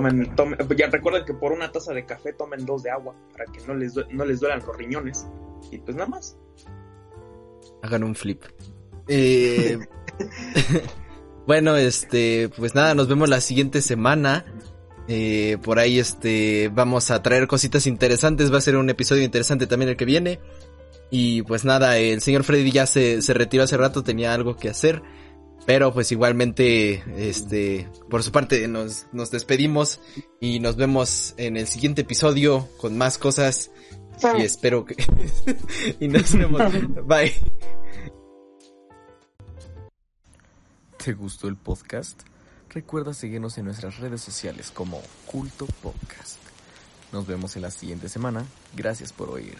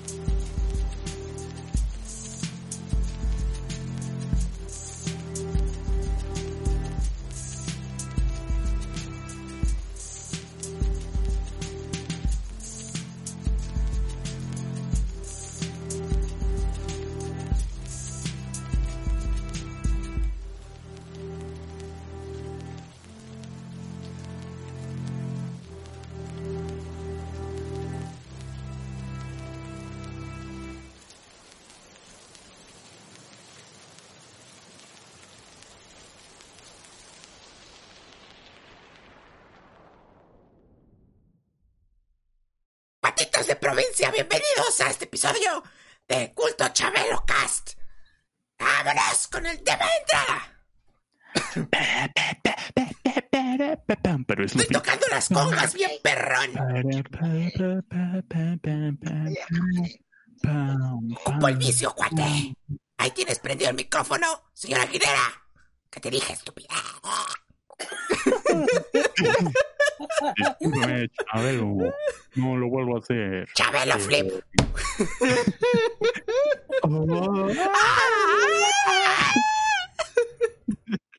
Señor Javier López, ¿qué va a comer en Navidad? Tacos de caca. De coco. Con macaco. Eh. ¡Vámonos!